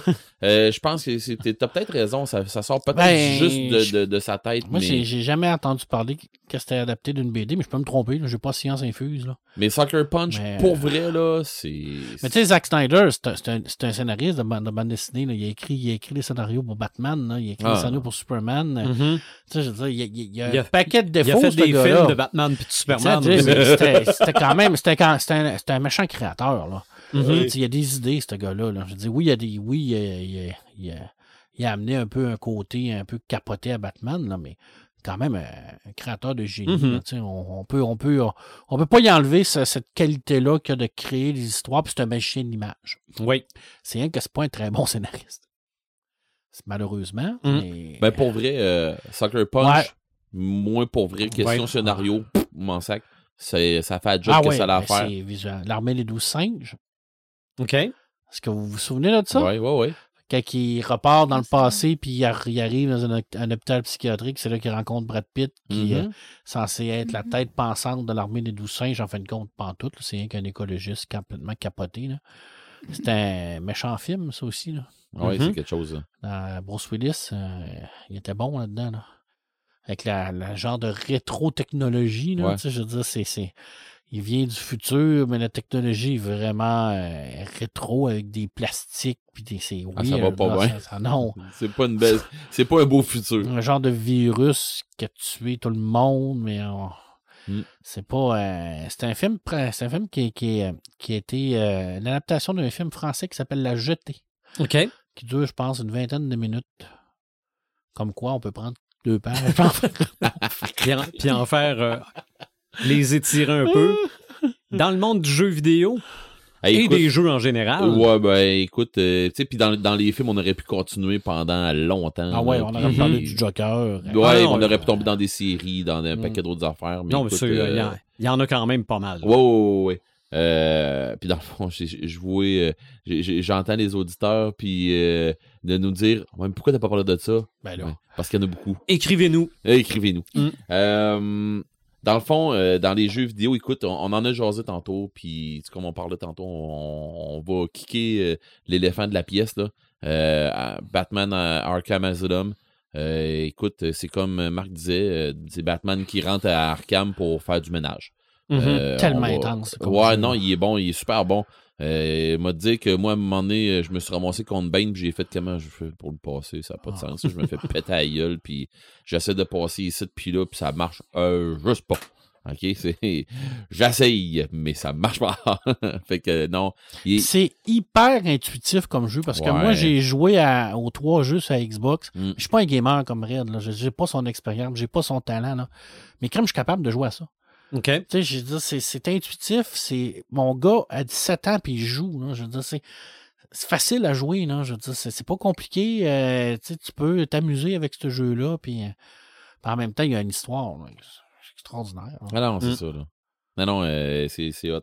Euh, Il y a Mount Massive euh, Asylum. Euh, c'est un style. J'avais jamais entendu parler de, de, de ça jusqu'à temps que je fasse un peu des recherches. C'est un style un petit peu Silent Hill, mélangé avec du. Euh, disent Raccoon City. Mélangé avec du. euh, voyons.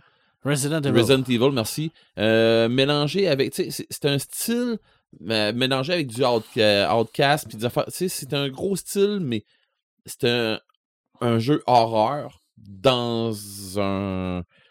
Dans, dans un asile, dans un hôpital, un, hôpital, non, un hôpital psychiatrique. Si, bon, je de la misère. Semaine a été dure, Red. La Je te l'ai dit que la semaine a été dure avant, avant de rentrer en onde tantôt. Euh, mais c'est ça. Puis, de la manière qu'ils veulent emmener ça, ils amènent ça vraiment un style très euh, horreur, ambiance glauque, très creepy. Euh, mais c'est bien. Je sais pas sur quelle console que tu peux avoir ça, sûrement sur ordi. Euh. Allez voir du, gameplay un peu sur euh, Game Movie Land, vous allez l'avoir, j'imagine. Ou à la limite sur YouTube, là, Mount Massive Asylum. Fait qu'allez voir ça ça, ça, a du sens. Il y a The Beast, Wi- euh, pas The Beast, excuse-moi, The Evil Within.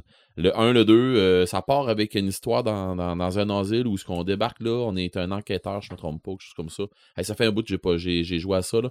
Euh, puis là, ben, ça dégénère avec euh, du monde qui sont là-dedans, puis il y a du monde qui ont disparu dans l'asile. Là, mais bon, je vais pas tout vous raconter, vous irez le voir.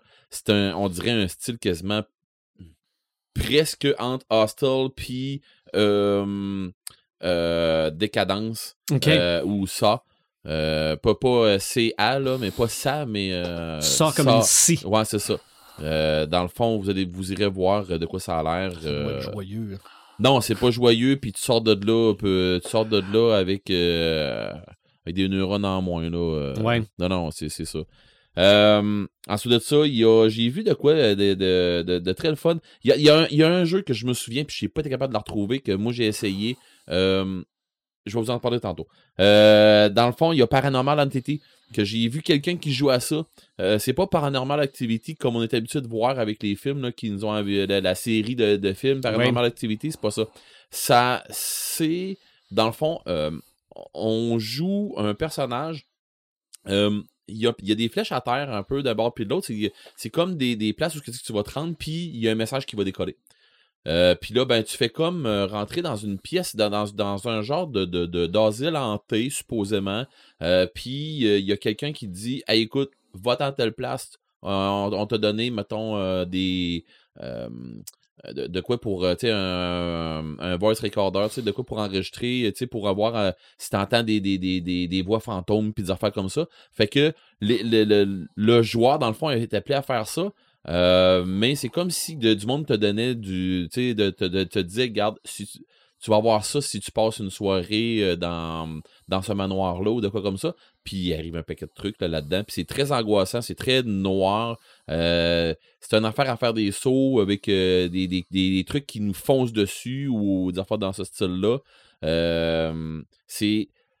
C'est un genre de, d'horreur qui, qui se veut prendre ton, ton côté. Le côté qu'on a de la misère à, à- à gérer euh, l'horreur malaisant. OK. Tu sais, euh, genre d'horreur là, que tu dis, man, hein, on sait quoi le rapport. Puis là, tu fais, hein, j'aime pas ça. Mhm. Tu sais, il t'arrive de quoi d'en face, puis j'aime pas ça, là, ce qui m'arrive d'en face.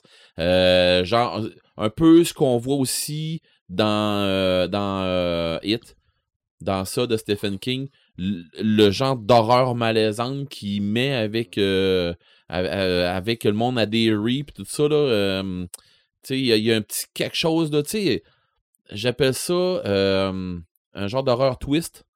Tu sais, du monde que tu sais qui ont sauté une coche dans leur tête, puis qu'ils sont comme déformés un peu, mais pas trop, pas assez pour faire euh, arc, tu sais, c'est une bébite. de- Non, non, c'est pas ça. Il y a un petit quelque chose là que c'est ça. C'est le petit boost qui, qui ça te fait douter, puis ça te rend.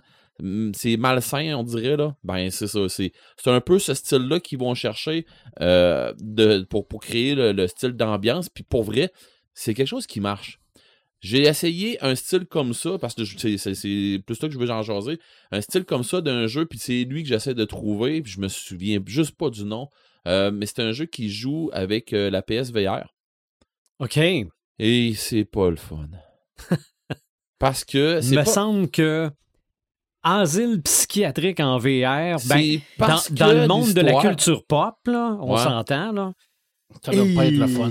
Ben, c'est parce que c'est des trucs que tu sais, t'entends quelque chose en arrière, puis quand tu joues avec des, des écouteurs, là, euh, là, t'es, t'es dedans, là, parce que hein, on s'entend, puis s'il y a du monde autour de toi qui te touche, là, tu, vas, tu vas mourir, là. Mais c'est le genre de place où ce que c'est qu'à un moment donné, tu rentres dans un passage, puis là, il y a un petit peu de lumière en arrière de toi, puis à un moment donné, tu vois, parce que là, tu, tu t'envoies genre ton, ton ombre, là, ton ombre elle est en avant de toi, parce que la lumière est en arrière de toi. Puis là, à un moment donné, tu vois comme une ombre est en arrière de toi, puis là, tu dis, ah, ok, c'est beau, je, je me revire pas. Si je me revire, je vais le voir. Puis ça te tente pas de le voir. Puis si tu te revires pas, il, il va te sauter dessus. Puis là, mais pour vrai, c'est. Tu genre de patente angoissante que tu dis, oh non, là, je vais faire un saut. Puis là, c'est. C'est le genre de patente où ce, que, où ce que je te dis, comme le genre de jeu qui vient. Encore une fois, je pense à Marc. Ouais, genre de jeu qui est très, très, très, très angoissant pour ces affaires-là. Euh, On est, on est loin de Lego Batman. Ouais. Euh, après-midi, il est sorti, euh, il a sorti un du, du footage, ben, du gameplay aussi, euh, de comme il y a 8 minutes, je pense, de stock, d'un nouveau jeu qui sort sur P- PlayStation 5 qui va s'appeler Ill. Euh, I-L-L. OK. Euh, Malade. Silent Hill. Non. Non, pas. pas, Il pas- comme malade. Ouais. Ah, OK. Fait que c'est une affaire dans un asile psychiatrique, mais là, il a l'air d'avoir des patentes difformes un peu, style de, de, de, de, de trucs mutants, euh, un petit peu, qui fait penser un petit peu comme dans The Thing. OK. OK? Euh, un peu dans ce style-là, mais un peu plus, un petit peu zombie, un petit peu style Doom, un petit peu, Des mais... expériences bizarres. Ouais, c'est ça, sauf que euh, le footage de ça, wow. Fait que allez voir de quoi que ça a l'air, euh, ILL, IL, euh, allez voir de quoi ça a l'air. Ça vient de sortir, j'ai vu, euh, j'ai vu ça cet après-midi euh, pendant mon, mon temps de pause. Euh, ça faisait, ça a donné que ça faisait deux minutes que ça venait de sortir. Dans va que sur quelle pas eu. console, ça? Play- PlayStation 5 OK. que j'ai vu, moi, là, là euh, j'ai vu du footage, là, puis pour vrai, c'est hot. C'est hot, c'est qui sort, c'est vraiment le fun. Euh, ensuite de ça, écoute, on, on en a parlé tantôt. Euh, T'as parlé de Lovecraft. Faut que je parle de Lovecraft. Euh, je sais pas quoi dire à part de Call of Toulouse. Lovecraft nous a amené une adaptation de comment gérer sa folie, comment gérer sa santé mentale dans les jeux, dans le jeu vidéo, euh, quand on arrive euh, dans, dans les jeux de, de- en rapport avec euh, Call of Toulouse, euh, à un moment donné, on se ramasse alors à- dans, dans le fond dans un hôpital psychiatrique parce qu'on a viré fou. Euh, puis à partir de là, il faut qu'on sorte de là parce que ça va pas bien dans l'hôpital psychiatrique. D'accord? C'est une place encore pire de où que, que de où ce qu'on arrive. Puis, tu sais, c'est une place, si tu veux continuer à virer fou, c'est la meilleure place. Par contre, par contre, quand on décide, là, je débarque des jeux vidéo, puis je m'en vais sur le côté euh, jeu sur table, quand on joue à Call of Toulouse, OK? euh, L'appel de Cthulhu, quand on se ramasse dans ce jeu-là, et que tu te dis que tu es allé, que tu te ramasses à l'asile, c'est où est-ce que tu vas vraiment aller prendre du repos? Parce que ça a dû brasser avant, c'est un sale temps. Ou, quand tu dis que tu t'en vas à l'asile, c'est bien souvent, c'est pour avancer ton enquête parce que tu vas aller voir quelqu'un qui est déjà a été plus loin que toi à quelque part. Puis bien souvent, peut-être pas la personne que tu vas aller voir parce que tu vas y rappeler des trucs qui, que lui il essaie d'oublier puis tout ça. Il est Fait fort que- possible que tu sors de là plus fou aussi qu'en rentrant. Ouais, ben là, de la mythos, là. euh, de- de- de- Mais c'est Du- le premier jeu de rôle qui avait une cette fonction-là de, de la santé mentale. là. Mhm. Sais, Ça n'avait jamais été fait avant. Là. Ouais. Je veux dire, jamais, jamais. Avant, c'était les points de vie. hein. Oh, et point de vie, t'en point as de des points de vie. là. merci. Mais c'est t'as la- des points de santé C'est mentale la aussi. première fois que Ok. c'est important. Oh, oui, puis euh, là-dedans, euh, faire de la magie, euh, c'est dur pour ta santé mentale Ouais, aussi. tu là. peux en Puis, faire, là, mais, ouais, ouais, c'est c'est ça. pas, Ça euh, dépend c'est- de ce que tu fais, puis. euh, OK. C'est pas coller une boule de feu. Là. Non, non, non. Mhm. Puis coller une boule de feu, d'après moi, ça peut être assez dur sur le mental aussi. Mais tout ça pour dire que euh, si tu as des bons maîtres de jeu, si, euh, comme nous autres, on a, euh, on a euh, Jay, là, Jérôme Lebel, qu'on avait dans le podcast numéro. je me souviens pas les le- écoles. Les écoles, là. Mhm. Euh, 60 quelques, je me trompe pas. En tout cas, Jérôme, que c'est une bête là-dedans. Sauf que Jérôme, il me dit j'ai- je suis peut-être bien un bon maître là-dedans. Que lui, il nous, le- il nous le fait en plus, style. Il nous le fait du, du style euh, très historique en plus, qui rajoute dans, dans Ouais. l'aventure. Fait que ça, c'est ju- juste génial. Parce que, tu sais, c'est un jeu euh, qui, qui se veut dans le coin de 1920, 1920 quelques, là, tu sais. Fait que, c'est le fun parce qu'on est dans, dans cette époque-là. Fait que la facilité des- de, de l'information n'est pas là. là. Fait que faut que tu travailles pas mal. Puis euh, Jay il nous amène ça d'une façon, d'une main de maître. Mais c'est comme il dit, c'est le fun de, de- de jouer avec des joueurs qui connaissent pas ça. Et c'est le fun d'avoir des joueurs autour de la table qui connaissent ça encore plus que le maître. Là, il parlait de moi parce qu'il dit tu, connais ça plus que moi, Red? Il dit ça n'a pas de sens.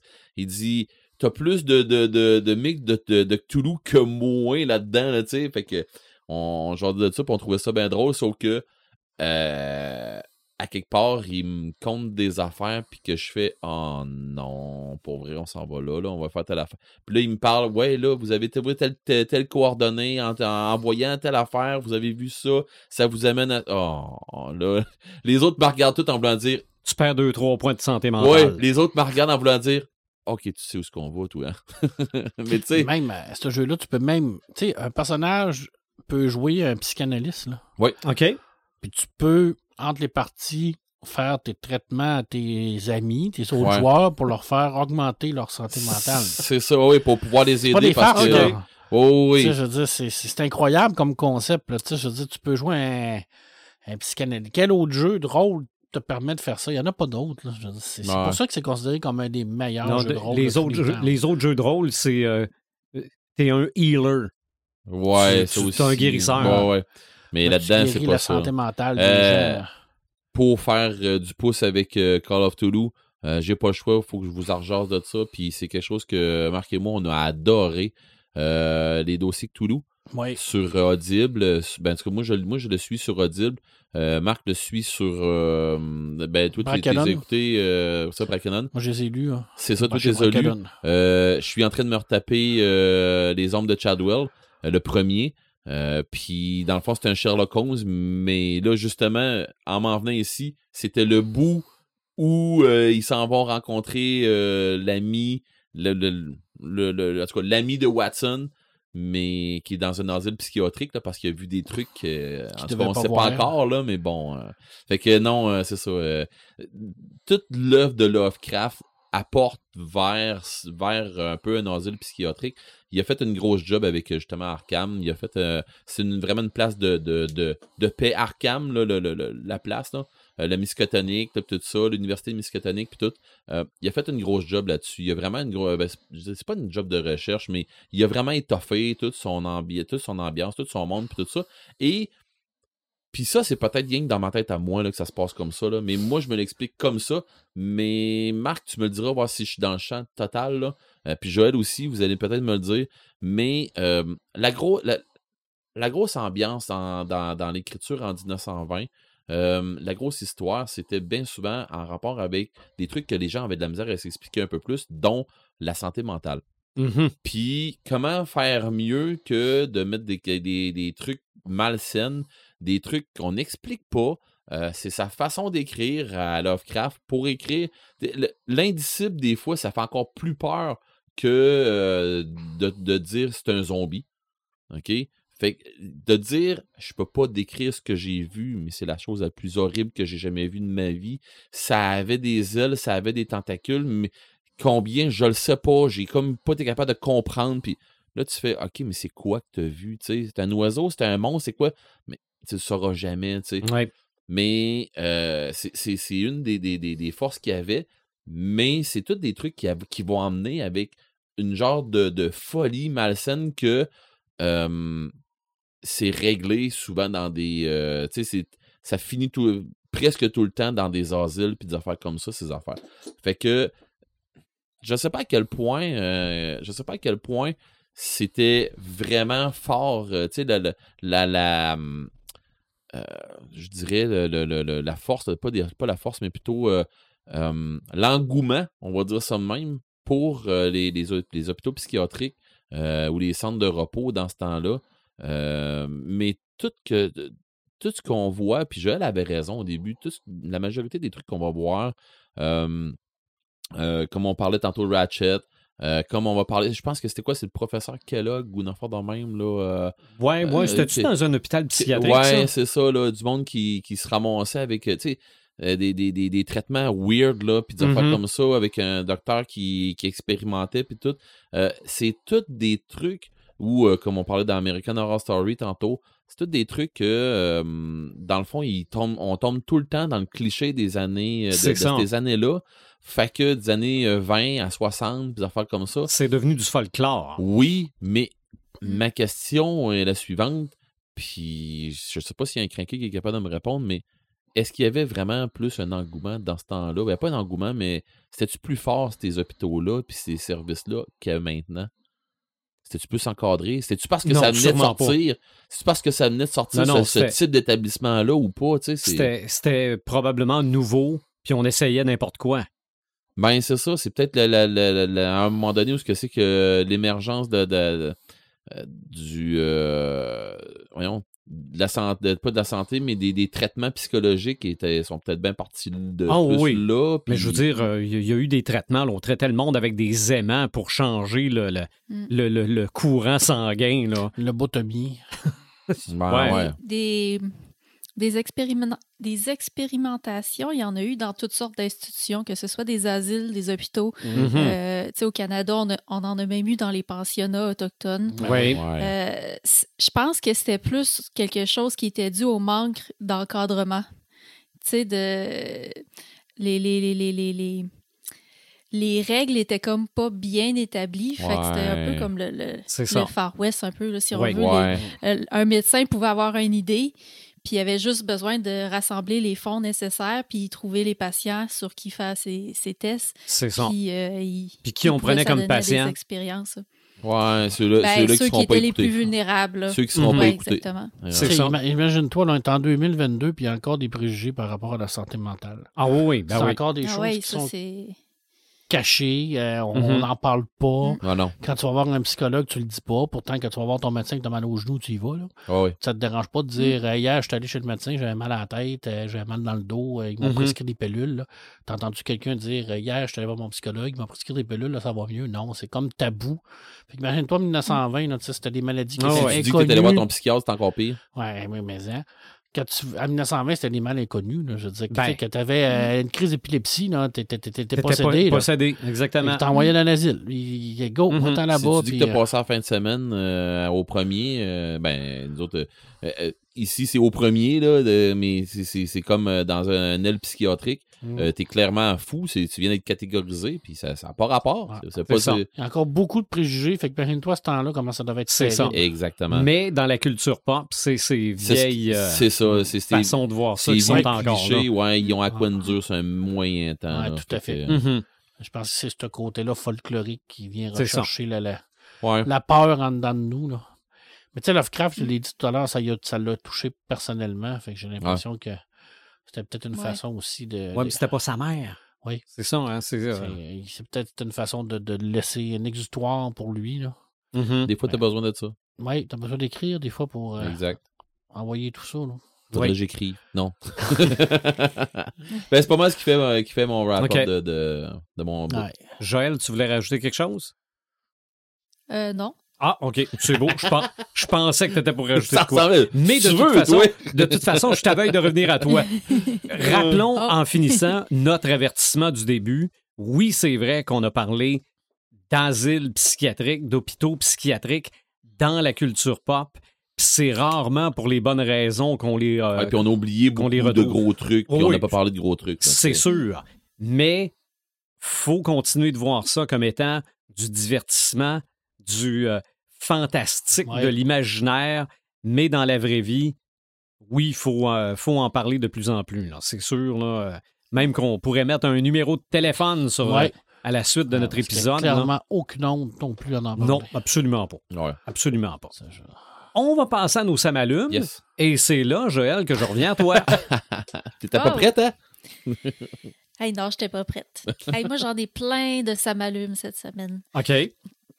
J'ai j'ai tellement écouté plein de trucs, euh, j'ai lu plein de trucs, j'ai j'ai- j'ai fait vraiment plein d'affaires, puis ça a été un bon euh, gros deux semaines. Là. Euh, presque quatre. Si j'avais été dans...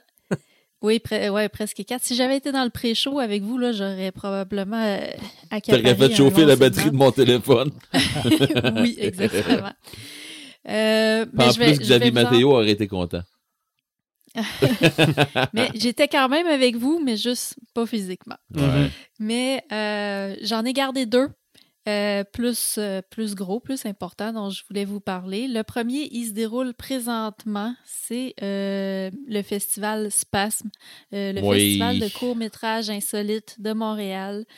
Et mon ça m'allume par rapport à ça, c'est que cette année, encore une fois, il nous envoie avec la version euh, en ligne, en plus de la version en présentiel qui a, le- qui a lieu présentement à Montréal. Euh, moi, je trouve ça vraiment génial parce que c'était un Ça des trucs que combien, j'avais beaucoup aimé. Euh, le, le- le billet en ligne est environ 40 45 Pour toutes, les activités? Pour, toute le- pour toutes les activités, Wow, à part euh, certaines activités là, qui ont lieu seulement en personne, là, je pense à Euh, il va y avoir un party d'Halloween. Euh, il y a un cinéma qui fait un marathon d'horreur, comme un ou deux films par soir.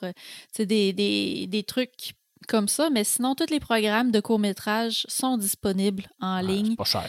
Euh, c'est des heures et des heures de vidéos. C'est vraiment cool. Ils font tout ça comme l'année Euh, passée, dans le fond, euh, t'as fait ça encore la semaine d'après? Oui, Tu ben c'est ça. comme- Ça a commencé en fait euh, jeudi dernier.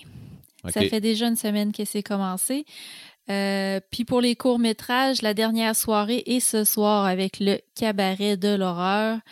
Euh, c'est la grosse soirée de l'horreur ce soir. Ça commençait euh, tout à l'heure à 7 heures. Moi, c'est la première chose que je fais quand on, quand on se quitte tantôt. Je m'en vais euh, starter ça. Puis ce qui est quand même bien, c'est qu'on a jusqu'au 31 octobre pour toutes les écouter. OK. Fait qu'il Ah, n'est pas obligé hmm. de les écouter quand que ça sort. Puis même que si vous nous écoutez présentement puis que euh, vous avez envie de vous prendre une pause, vous pouvez toutes vous les clencher en fin de semaine ou euh, avant le 31 octobre, puis ça, ça se fait. Puis moi, c'est ça. euh, J'avais beaucoup défendu ça quand- pendant la pandémie. Oui, hein. Puis on a, on, a trippé tous les deux là-dessus aussi. Là. On en a fait, euh, on en a jasé. L'idée de ne pas avoir à se rendre à Montréal. Mais oui. Ouais. Euh, à chaque fois qu'il se passe quelque chose, tu sais, des, des- des événements en ville, là, euh, que ce soit à Québec ou à Montréal, euh, il y en a à toutes les fins de semaine. Parfois même, il y en a plusieurs qui Oui. arrivent en même temps la même fin de semaine. Fait qu'on est obligé de choisir. On peut pas tout le temps se rendre, on peut pas tout le temps prendre la voiture puis payer le là, gaz pour se présentement, rendre, à la Montréal. Là. Exactement. Fait que, euh, fait que j'encourage vraiment les, les- les festivals qui continuent cette, euh, cette euh, option-là, même s'ils sont plus obligés, même s'ils sont plus contraints par les mesures sanitaires. Ben, c'est une source de revenus que C'est une supplémentaire. source de revenus, mais mais il faut quand même admettre que c'est de la technique de plus, c'est des ressources de ouais. plus. Euh, tu sais, euh, on- dans un contexte de pénurie de main-d'œuvre, tu sais, ça lui prend Ouais. tu sais, des, des, des, des gens, des techniciens, tu sais, pour être capable de mettre ça en ligne et tout, puis Ouais. d'assurer le bon, bon fonctionnement de tout ça. Mais c'est de la Euh, visibilité de plus pour les, les le cinéastes amateurs. là. Mais je pense de plus Mais en plus oui, ça se fait. ça, là. oui. Parce que tu vois Ça, les. ça, oui, tu, oui. tu, Excuse-moi, mais Joël. euh, tu l'as dit, Red, là, ça donne de la visibilité Ah. parce qu'il y a des réalisateurs, des fois, que je suis, puis que j'aimerais ça voir le film sur lequel ils sont en train de travailler, mais je le sais que je pourrais pas le voir parce que, euh, tu sais, ça donnera pas que je monte à Montréal cette fin de semaine-là. Fait que, mais qu'est-ce que tu disais? euh, Ben, c'est le fun, ça, parce Marc? que tu vois, les Utopiales, par exemple, qui est un gros, gros festival Mhm. en Europe, pendant la pandémie, ils ont, ils ont fait ça virtuel, mais cette année, ils ont fait ça en présence, mais ils vont tous filmer les conférences. OK. Fait Ok, ça, va cool. tout être disponible, pas, pas en direct, mais après, Mhm. ils vont tout être disponibles en réécoute sur YouTube, sur leur chaîne. Fait que, tu sais, pour les gens qui ne peuvent pas se présenter, au moins tu peux les Mhm. réécouter. Puis je pense à mon ami euh, du campus Miskatonic qui va faire son euh, sa super euh, journée au mois de novembre. Ben, lui, il va encore plus loin, c'est que tous les gens qui, qui veulent les écouter, les conférences vont être en direct OK. sur le site YouTube. Mm. Alors, tu vas pouvoir les écouter en direct. Je veux dire, t'es- c'est c'est merveilleux, là, parce qu'on s'entend là, qu'aller à Vernon, en France, c'est un peu plus compliqué qu'aller à Montréal aussi. là. Ben, je suis pas sûr. Je pense que présentement, c'est plus facile d'aller en France qu'aller à Montréal. Mais en tout cas, au moins, l'avion, t'es pas de jamais. C'est vrai. Il n'y a pas de Mais oui, je suis d'accord avec toi. Ça, je pense qu'il faut que ça continue. Parce que ça Ouais. permet à des gens qui est à l'extérieur de, de- d'avoir accès à ça. C'est important. J'avais j'avais été un petit peu déçue cet été. Fantasia l'avait pas fait. Ouais. Mhm. Euh, L'été dernier, il l'avait fait. J'avais adoré ça. Il y avait eu une super de belle programmation. Ouais, tu nous en avais Euh, parlé mais en c'est plus. ça, cet été, ça n'a pas revenu. Ça m'avait un petit peu déçu. Fait que Spasme, eux, ils le fassent. J'ai Mhm. trouvé ça génial. Euh, Il y a deux programmes à date que j'ai particulièrement aimés. Le programme science-fiction, euh, qui était vendredi dernier. C'était cinq courts-métrages, mais cinq excellents courts-métrages. là. C'était euh, de très bonne qualité. C'était super beau à voir. Euh, sinon, samedi, c'était le cabaret Kino Plaisir coupable, euh, qui est en fait euh, le- le, l'organisateur de l'événement, il, il se retire de l'organisation. Fait qu'il s'est fait une programmation plaisir coupable qui était ses, ses kinos préférés qui, qui avait passé dans les dernières années. Et aussi, il y avait un extra. En tout, le programme faisait 30... Il y avait 30 films environ dans le programme, de deux minutes Hmm. chacune. Euh, une très bonne programmation. Puis la moitié de cette programmation-là, c'était le défi Spasme, euh, Kino Spasme de cette année, qui était le défi zombie. Fait que la moitié, euh, il y a une quinzaine de films, de, de très courts films de deux minutes de zombies. Euh, qui étaient tous, ça allait dans les styles différents. Euh, Il y avait de l'absurde, de la comédie, de l'horreur, du suspense. Écoute, on avait vraiment, vraiment une belle sélection de films de zombies pour ça. Fait que euh, moi, je vous encourage vraiment à, à encourager ce genre d'initiative-là. euh, de, de festivals en ligne comme ça, là, si on veut que ça continue, euh, ben n'hésitez pas à vous prendre une pause. Profitez-en en fin de semaine si vous avez le temps. On fait comment pour prendre une pause? les... C'est euh, le festival space.ca. Euh, c'est space.ca, en fait. C'est euh, dans l'onglet euh, Festival en ligne. Puis vous allez pouvoir commander vos billets. Puis euh, ça vous donne en même temps accès à la plateforme là, de, de visionnement. Mais on s'est entendu que 40 pièces, c'est pas cher. Mhm. Non, non, non. C'est... Pour tout ça, non, là, euh, à date, à date j'en ai eu pour mon argent, je te dirais. c'est la soirée cinéma, là. Ouais, Oui. C'est ça. Oui, exactement. Puis le popcorn, il coûte moins cher à la maison.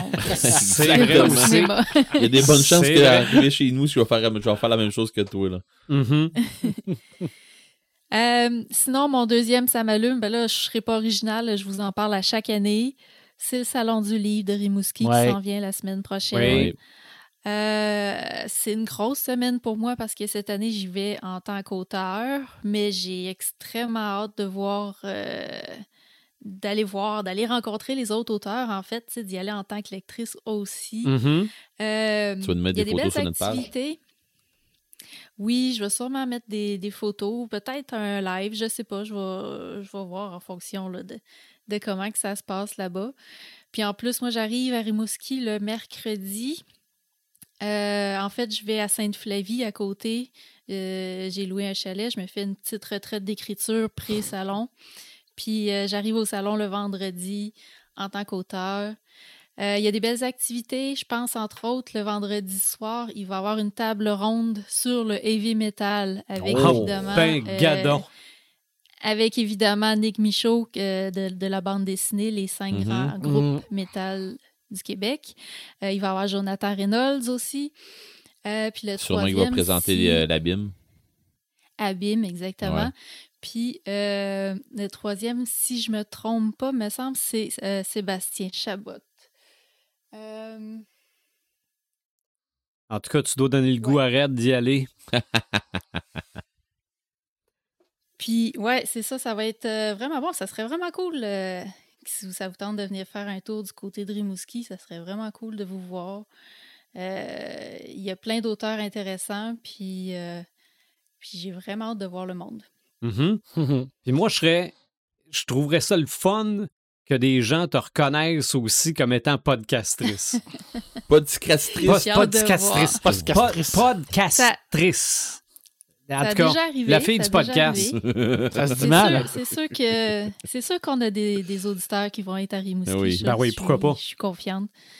Mais, euh, mais non, j'ai hâte de, de- de rencontrer. Puis n'hésitez pas, venez me jaser. Puis si vous écoutez le podcast, ben dites-le moi. Good. Paperman, t'es ça m'allume. Moi, j'en ai rien qu'un. Ben, vas-y. Je sais pas le choix de te dire que c'est en Les anneaux de pouvoir. Ah! tu vois, tu- je l'aurais deviné, ça J'ai aussi. essayé. Je veux dire, c'est, c'est mon coup de cœur personnel, là, je veux dire, de tout ce que Star Wars a fait récemment, là, Endor est une coche, mais une coche au-dessus de tout, là. Écriture, super. Développement de personnages. Tout l'univers sale de Star Wars qu'on a joué pendant nos campagnes, pendant des années, c'est ça, Star Wars. La naissance de la rébellion, les gens qui vont souffrir, mais il faut qu'ils souffrent pour se réunir. Les personnages super bien écrits, développés. C'est incroyable. Quel l'Empire est dégueulasse. Je comprends Tu- pas que j'ai essayé de le voir mercredi, puis ça, je l'ai pas vu. Ah, peut-être que tu n'étais pas sorti, mais absolument, il sort là, le mercredi. Moi, je l'ai écouté le, le mercredi soir. Là. Ouais, après le souper, Ouais. je, me, que je le Hey, que d'habitude. c'est. euh, euh, euh, tu sais, je veux dire, que l'Empire dégueulasse. là, Ouais, Le BSI, là, le Bureau de la sécurité impériale, là, qui sont, cherchent partout, puis qui mettent tout le monde sur écoute. Là, puis, tu sais, que l'empereur, quand on, on- il en parle de l'empereur, mais on le voit pas. tu sais, Ouais. sais, C'est, c'est, hey, toute la politique avec mon Matma qui essaie de, de, de, de, de partir la rébellion, puis tu sais, qui est en arrière de ça, puis là, ben, je commence à être checké, puis là, mon chauffeur fait partie de la BSI, puis là, faut pas trop que je parle, puis là, tu sais, faut que je sorte mon argent, puis là, là, là, ben là, je peux plus utiliser tes comptes parce que là, l'empereur a mis des, des, des...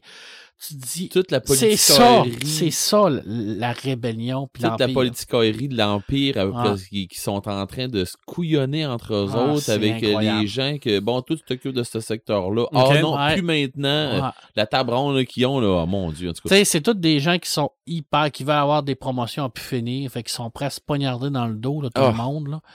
Tu sais, c'est incroyable, là. Puis moi, j'adore ça. Avec Rogue One, C'est l'intérieur sale Ah, de l'Empire. Je me demandais qu'est-ce qu'il allait faire avec un personnage comme Andor, parce qu'on sait qu'il meurt. Y a On- pas de- on- tu Ben, non, On le sait depuis 1977. sais, mais tu te dis, OK, ils ont, ils ont un beau défi, de prendre ce personnage-là, puis de le développer pour le rendre sympathique, attachant, ben pour qu'au moins on, on développe un attachement. Ils ont réussi.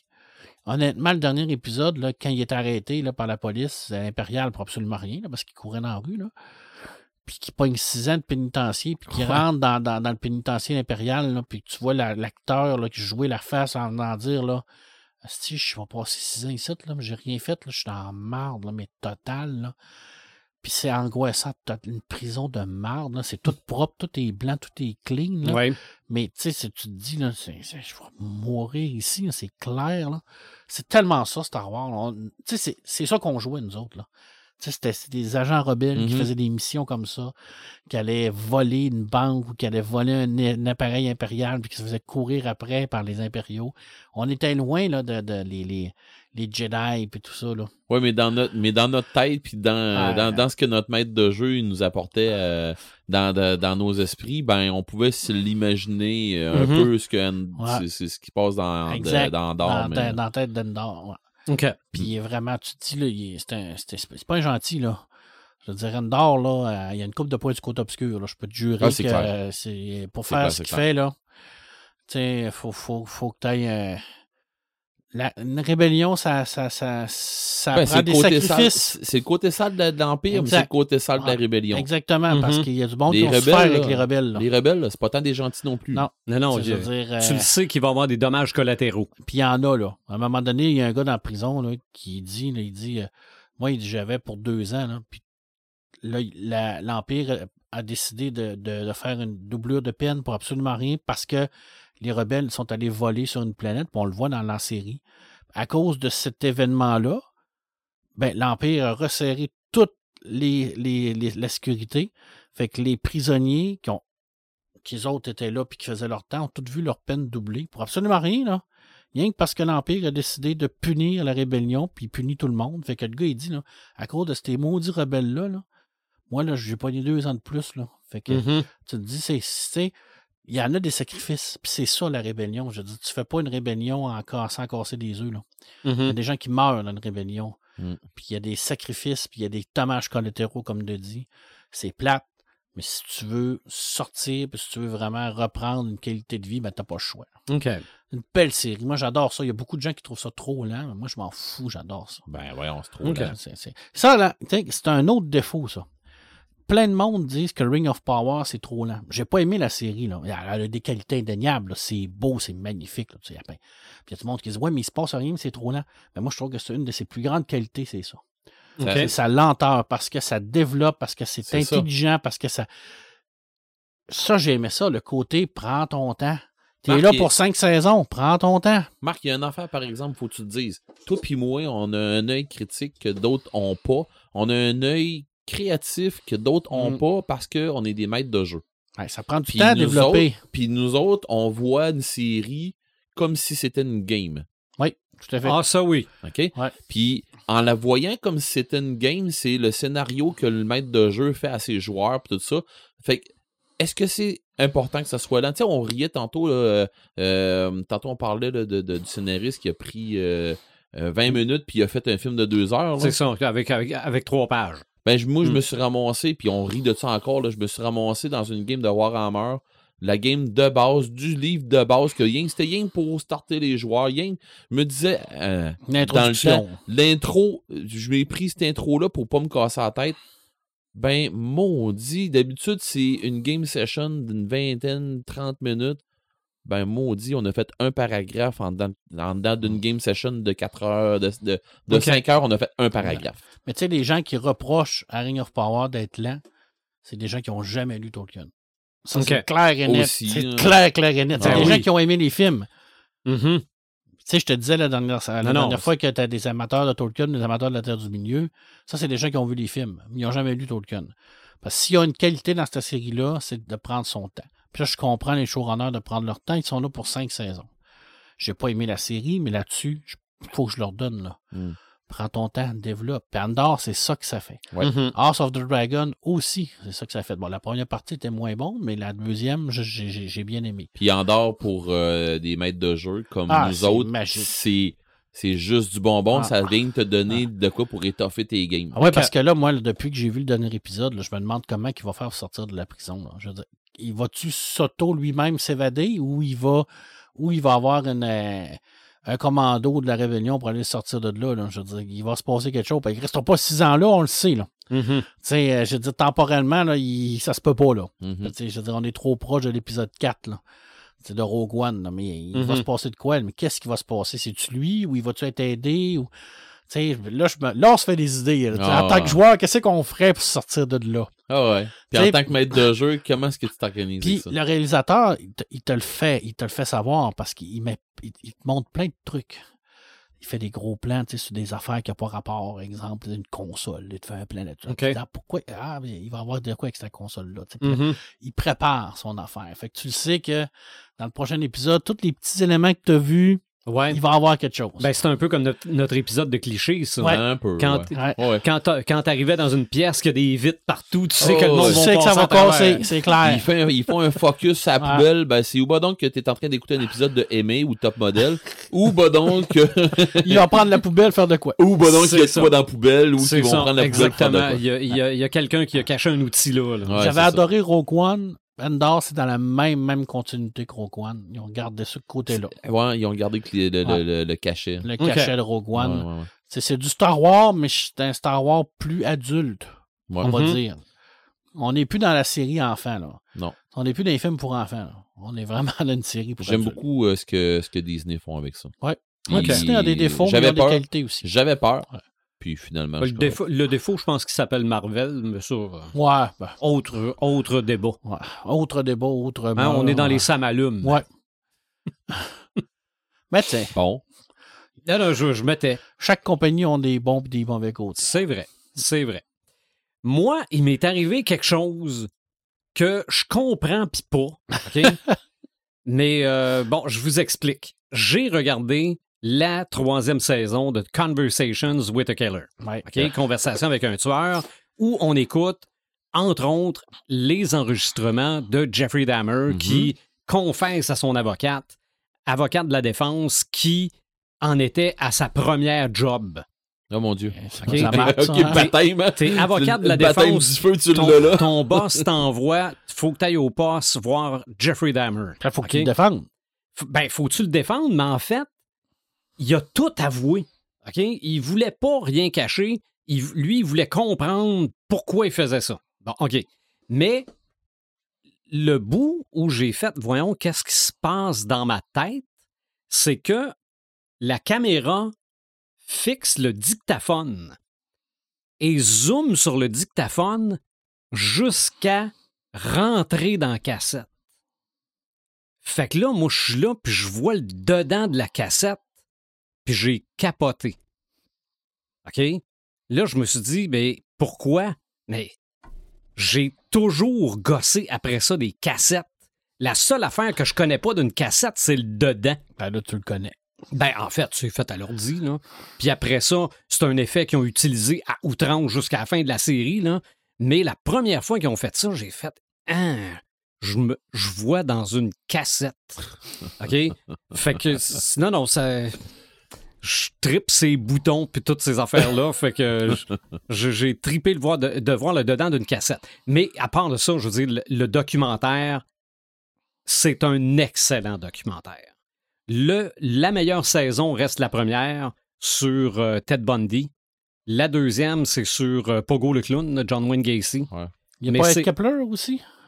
Euh, non, pas, pas dans cette série-là. Sûrement qu'il y a une série sur Ouais, lui à je, quelque euh, part. là. mais je pense que c'est euh, Confession. C'est pas Confession d'un tueur, c'est une autre affaire. Mais il y a dans Mindhunter, là, mais Ouais, je mais- pense qu'il y a, il y a ouais. une autre affaire. J'ai Mais- commencé Mindhunter en passant. Ah, Mais- moi, j'adorais ça. là. Pourquoi je trouve que c'est d'excellents documentaires? C'est pas parce que c'est des histoires de tueurs en série puis que je capote là-dessus. Là. C'est que ça met en contexte.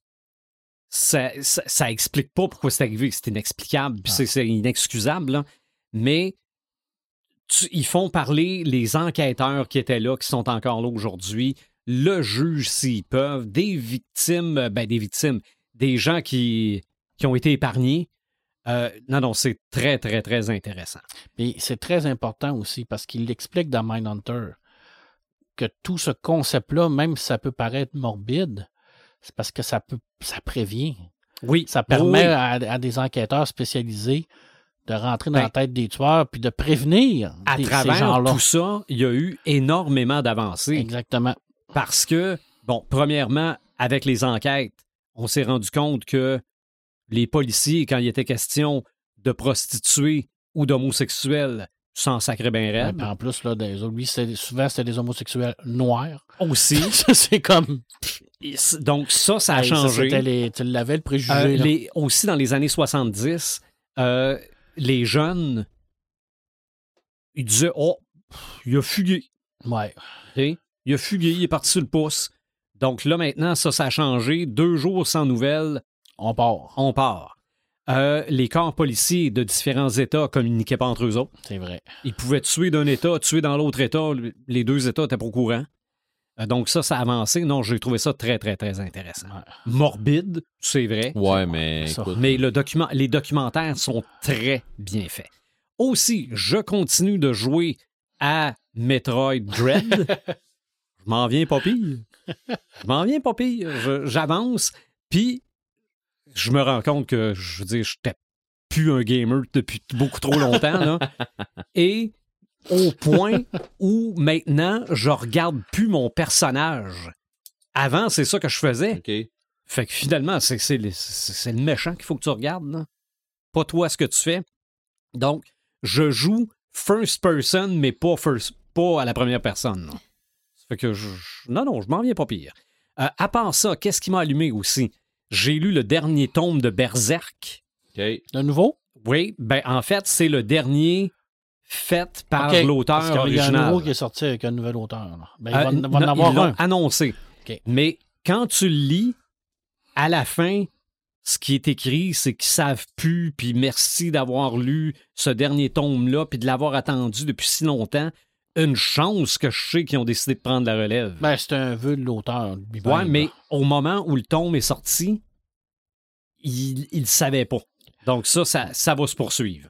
Une chance que il y, en a- il y en a beaucoup qui c'est le contraire, là, qui, qui disent mon personnage va mourir avec moi. Là, mais C'est ça, non, mais euh, en tout cas, dans, dans le cadre de Berserk, là, ça, ça se poursuit. C'est ça. Et demain dimanche, euh, ben, après-demain dimanche, c'est Treehouse of Horror Ouais. Des Simpsons Oh, yay! avec le segment Death Tome. Ouais. OK? C'est. Non, non. de- de- Mais de- c'est- mais c'est- il l'appelle Death dans. Dans, dans les Simpsons, il va s'appeler Death Tome.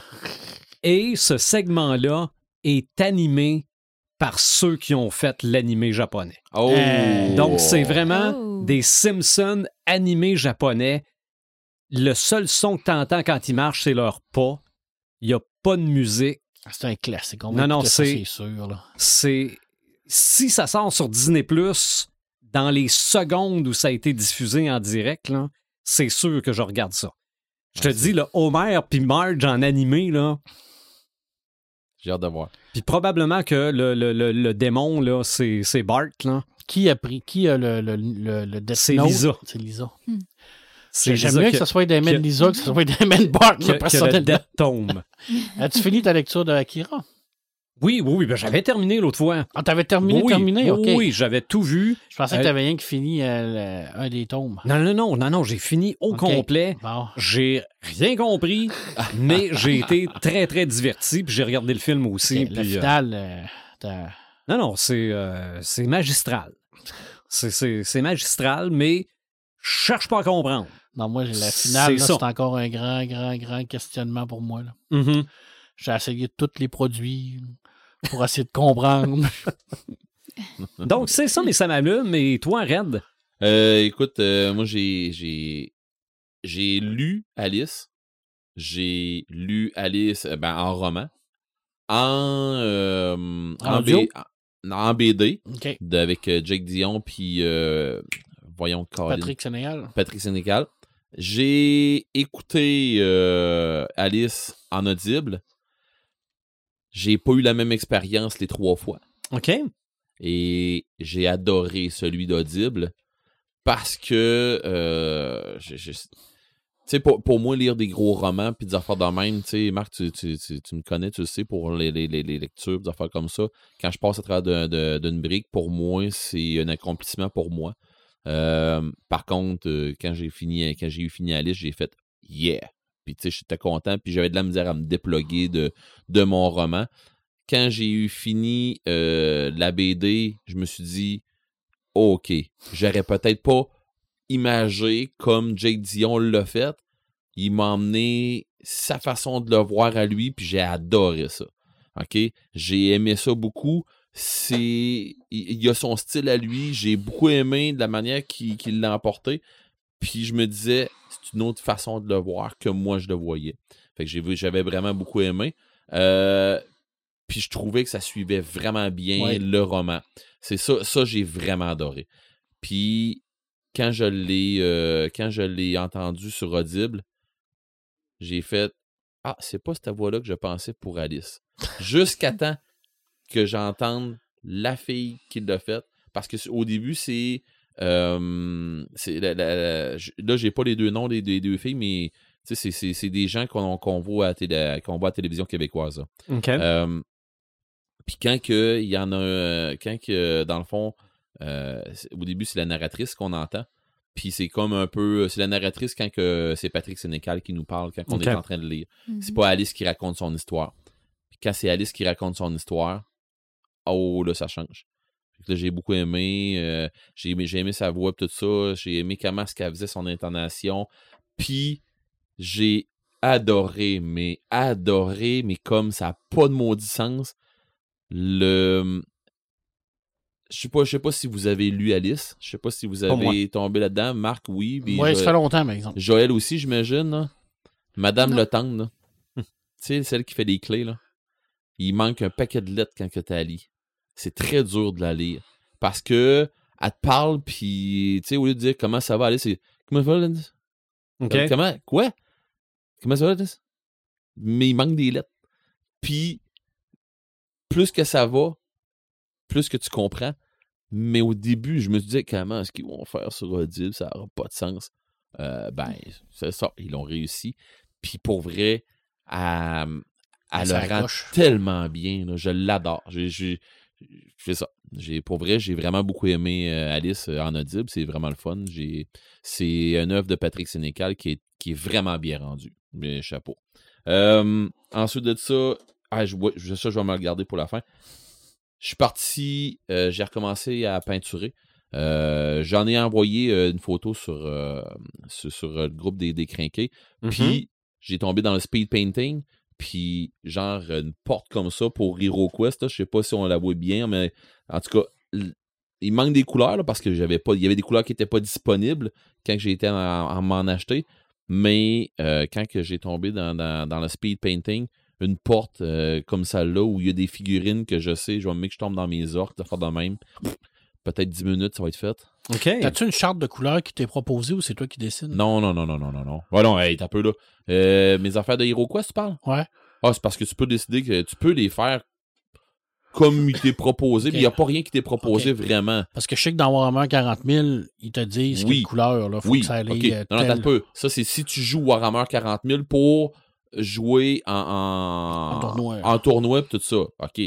Par contre, euh, Hero Quest, euh, moi, je vais le peinturer comme si j'étais du Game Workshop, comme si j'étais du Warhammer, parce que j'ai bien l'intention d'avancer mes trucs en rapport, faire, me faire des quests en rapport avec. euh, fait que les, les, les Death Knight, euh, je vais avoir un Death Knight de Korn, un Death Knight, de, puis ainsi de suite, je vais avoir du stock de même. Ça, c'est clair que je me fais ça. Euh, fait que oui, je vais tomber, je vais essayer de vous envoyer des, des images un peu puis de l'autre. Tout ça pour dire que j'attends encore des nouvelles de The Army Painter, Mhm. euh, à savoir voir euh, s'ils veulent embarquer avec nous autres dans le podcast de Following, ça serait vraiment intéressant. Mhm. Si oui, ben euh, je vais mieux.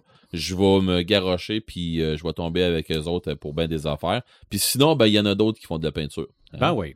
Fait qu'on verra rendu là. Mais Euh, ça pourrait faire une chronique intéressante que tu fasses des vidéos de ça. Oui. Exactement, ça serait vraiment le fun. Parce que pour vrai, j'ai tombé là-dedans.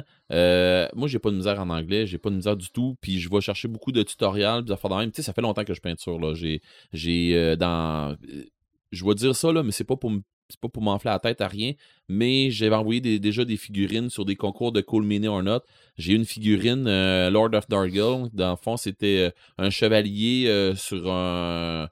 C'est un chevalier comme de la pestilence là, sur un destrier qui est à moitié mangé par les vers. Là, puis j'ai fait vraiment une base comme un style diorama avec euh, de la boîte, puis euh, genre du pu, puis des affaires de même. Puis elle avait été, elle avait été cotée euh, dans le temps de Cool Mini or Not, là, qui c'était vraiment un gros site de peinture puis de diorama. Elle avait été cotée euh, 8.4 sur 10 Mhm. je me trouve quand même pas super C'est pas pire. là. Ouais. pour quelqu'un qui a aucune ambition là-dedans, là, euh, je trouve ça pas pire. Fait que, dans le fond, je suis parti là-dedans, puis euh, avec mon imprimante 3D qui va être réparée prochainement, parce que j'attends la pièce qui va arriver, puis mon autre imprimante, euh, parce que j'ai l'imprimante filaire et l'imprimante résine, là, je, je suis en train de me, refaire mon setup euh, dans mon sous-sol, que mon setup dans mon sous-sol, il est refait. Euh, on parlait d'asile tantôt qui, qui, qui ont de l'eau puis des affaires de même, des tuyaux qui pissent puis des affaires comme ça. Là. Ben ça ressemble à mon sous-sol. Tu sais de quoi de lugubre. Là. Euh, fait que là, je suis en train d'en remettre mon... je déconne, là, mais je suis en train d'en remettre mon sous-sol de wet. Là. Fait Mhm. que euh, je vais me refaire ma- mon, mon, mon man cave puis mon coin de création. Je vais essayer de me le refaire euh, le mieux possible. Euh, puis d'ailleurs, je vais me garrocher aussi peut-être dans l'airbrush. Fait que euh, je vais peut-être faire des chroniques là-dessus. On verra rendu là. Puis on verra Ben oui. aussi la réponse des, des crinqués là-dessus. On checkera ça, qu'est-ce que ça va donner. Euh, puis mon gros, gros, gros, mais mon très gros ça m'allume. Chapeau à Pas mort, qui est un groupe de, de, de musique, euh, genre euh, euh, punk rock, tout ça. tu t'es connais, euh, Joël? Ouais. Bon. Avec Pas- Denis le vampire. Ouais. Comment tu dis que ça s'appelle? Pas mort. Pas mort, comme Ouais. dans pas- Je suis pas mort. C'est ça, comme dans Je suis pas Comme mort. ouais. C'est ça. Ah, ça s'écrit ensemble, pas mort, P-A-S-M-O-R-T. Et euh, c'est drôle parce que moi, je joue euh, toutes les semaines euh, avec. c'est, euh, Il y a un de mes grands chums là-dedans qui est euh, Francis Bernard, qui est professeur, euh, euh, Monsieur Frank, comme, euh, comme il l'appelle euh, les, les jeunes à l'école, qui est professeur d'art plastique. Lui, il est le drummer du groupe. Et euh, il a su, euh, en fait, semaine passée, une affaire comme ça. Ils sont en train de jaser le band en- dedans. Il y en a un qui dit Hey, il dit, avez-vous su ça que à Radio Énergie, euh, à Rouen-Noranda, on est les premiers? Le top, là, dans le top 10, là, ils sont premiers, puis depuis longtemps, OK. il a fait Hein, voyons, tu me niaises. Fait que là, ils sont en train de se rendre compte qu'il y a de l'argent à aller chercher là. Puis qu'il y a- là, ils ont eu des, des, des, des shots pour euh, Hey, euh, on aurait peut-être bien de quoi avec vous autres pour euh, vous autres en Europe. On aurait peut-être de quoi avec vous autres à telle place. On a. C'est en train de se garrocher, les affaires. OK. Fait que, Wow. non, non, euh, pour vrai, là, je suis chapeau, euh, je suis vraiment content. Puis, tu sais, c'est, c'est pas, euh, je sais pas comment le dire, mais tu sais, c'est comme une fierté pour lui. là. Tu sais, je, je me, Ben là. tu sais, je me dis quelque part, euh, tu sais, c'est pas, euh, je le connais, moi, là, je suis bien content. Non, c'est pas ça. Tu sais, c'est, c'est- c'est ça que je trouve, c'est ça que je trouvais le fun, c'est du monde qui s'illustre, puis, tu sais, puis que aucune prétention, les gars, tu sais, c'est, on tripe. Hey, avez-vous ça? Ben, ouais, on, tu me niaises, on fait de l'argent avec ça, qu'est-ce que c'est ça? Puis, tu sais, mais euh, la toune qui, la toune qui a, pas- qui a percé là-bas, c'est euh, Quand j'étais ticu. OK. Fait que euh, allez voir ça. Euh, la tune, vous pouvez la trouver sur, euh, sur euh, YouTube. Sont sur Spotify. Ouais, sur, sur, sur Spotify, sur un paquet d'affaires. La Mm. tune, c'est quand, quand j'étais TQ. OK. Fait qu'allez voir ça. euh, c'est ça. C'est- le groupe, c'est pas mort.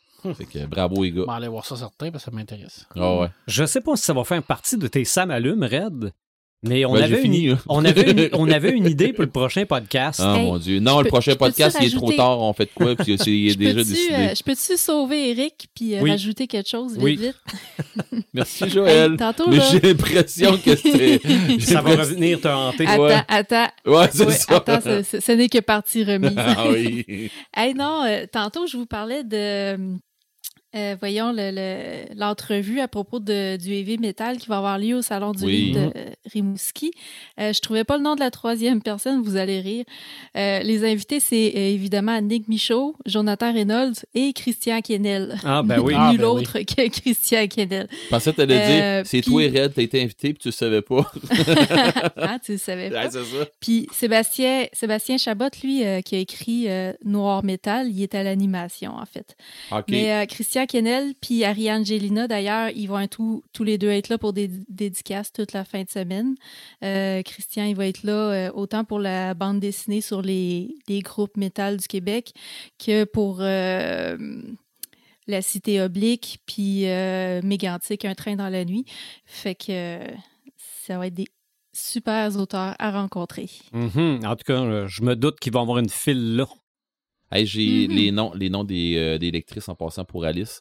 Euh, Il y en a une que Ah oui. c'est Catherine Brunet. Oui. Oui. C'est elle Mhm. qui, qui joue Alice. Alice. Mhm. Puis l'autre, c'est Ok. Annalise Cadoret Bo- Bonnet. Ah, le seul nom ne dit rien, par C'est exemple. Probablement l'avoir, là. C'est ça. Mais Catherine Brunet, euh, C'est ça. elle était pas au Comic Con à Québec? Je, Je pense Ouais, que oui. Je pense que oui. hein. je pense, mais c'était pourquoi qu'elle était là? Les voix, je pense qu'elle fait des voix. Non, elle n'est pas dans l'affaire de, de, de, de, de films là, de médiéval québécois là, euh, Oh. bizarre. Ah oui. euh, Bonne je sais pas question. comment ça s'appelle. Là. Ah, Farador? bataille de- Farador, c'est ça. Ouais, Ouais. ça se peut, ouais. Mhm, Ok. Que je connais pas du tout. Là, mais que ça Ouais, non, c'est un mais genre pour, de pour vrai, phénomène, si vous, si, tu, si vous connaissez pas Non, non, connais pas allez Farador. voir, allez voir Farador. Euh, c'est, euh, je me souviens pas, Pissé Chum, là. Ah non, c'est pas Dan Pissé Chum, une affaire de même, là, mais c'est pas ça. Mais Euh, c'est où? Vas-y, C'est c'est quand est-ce que ça sort? Euh, tu veux dire? Le film, je sais pas. Le film Farador?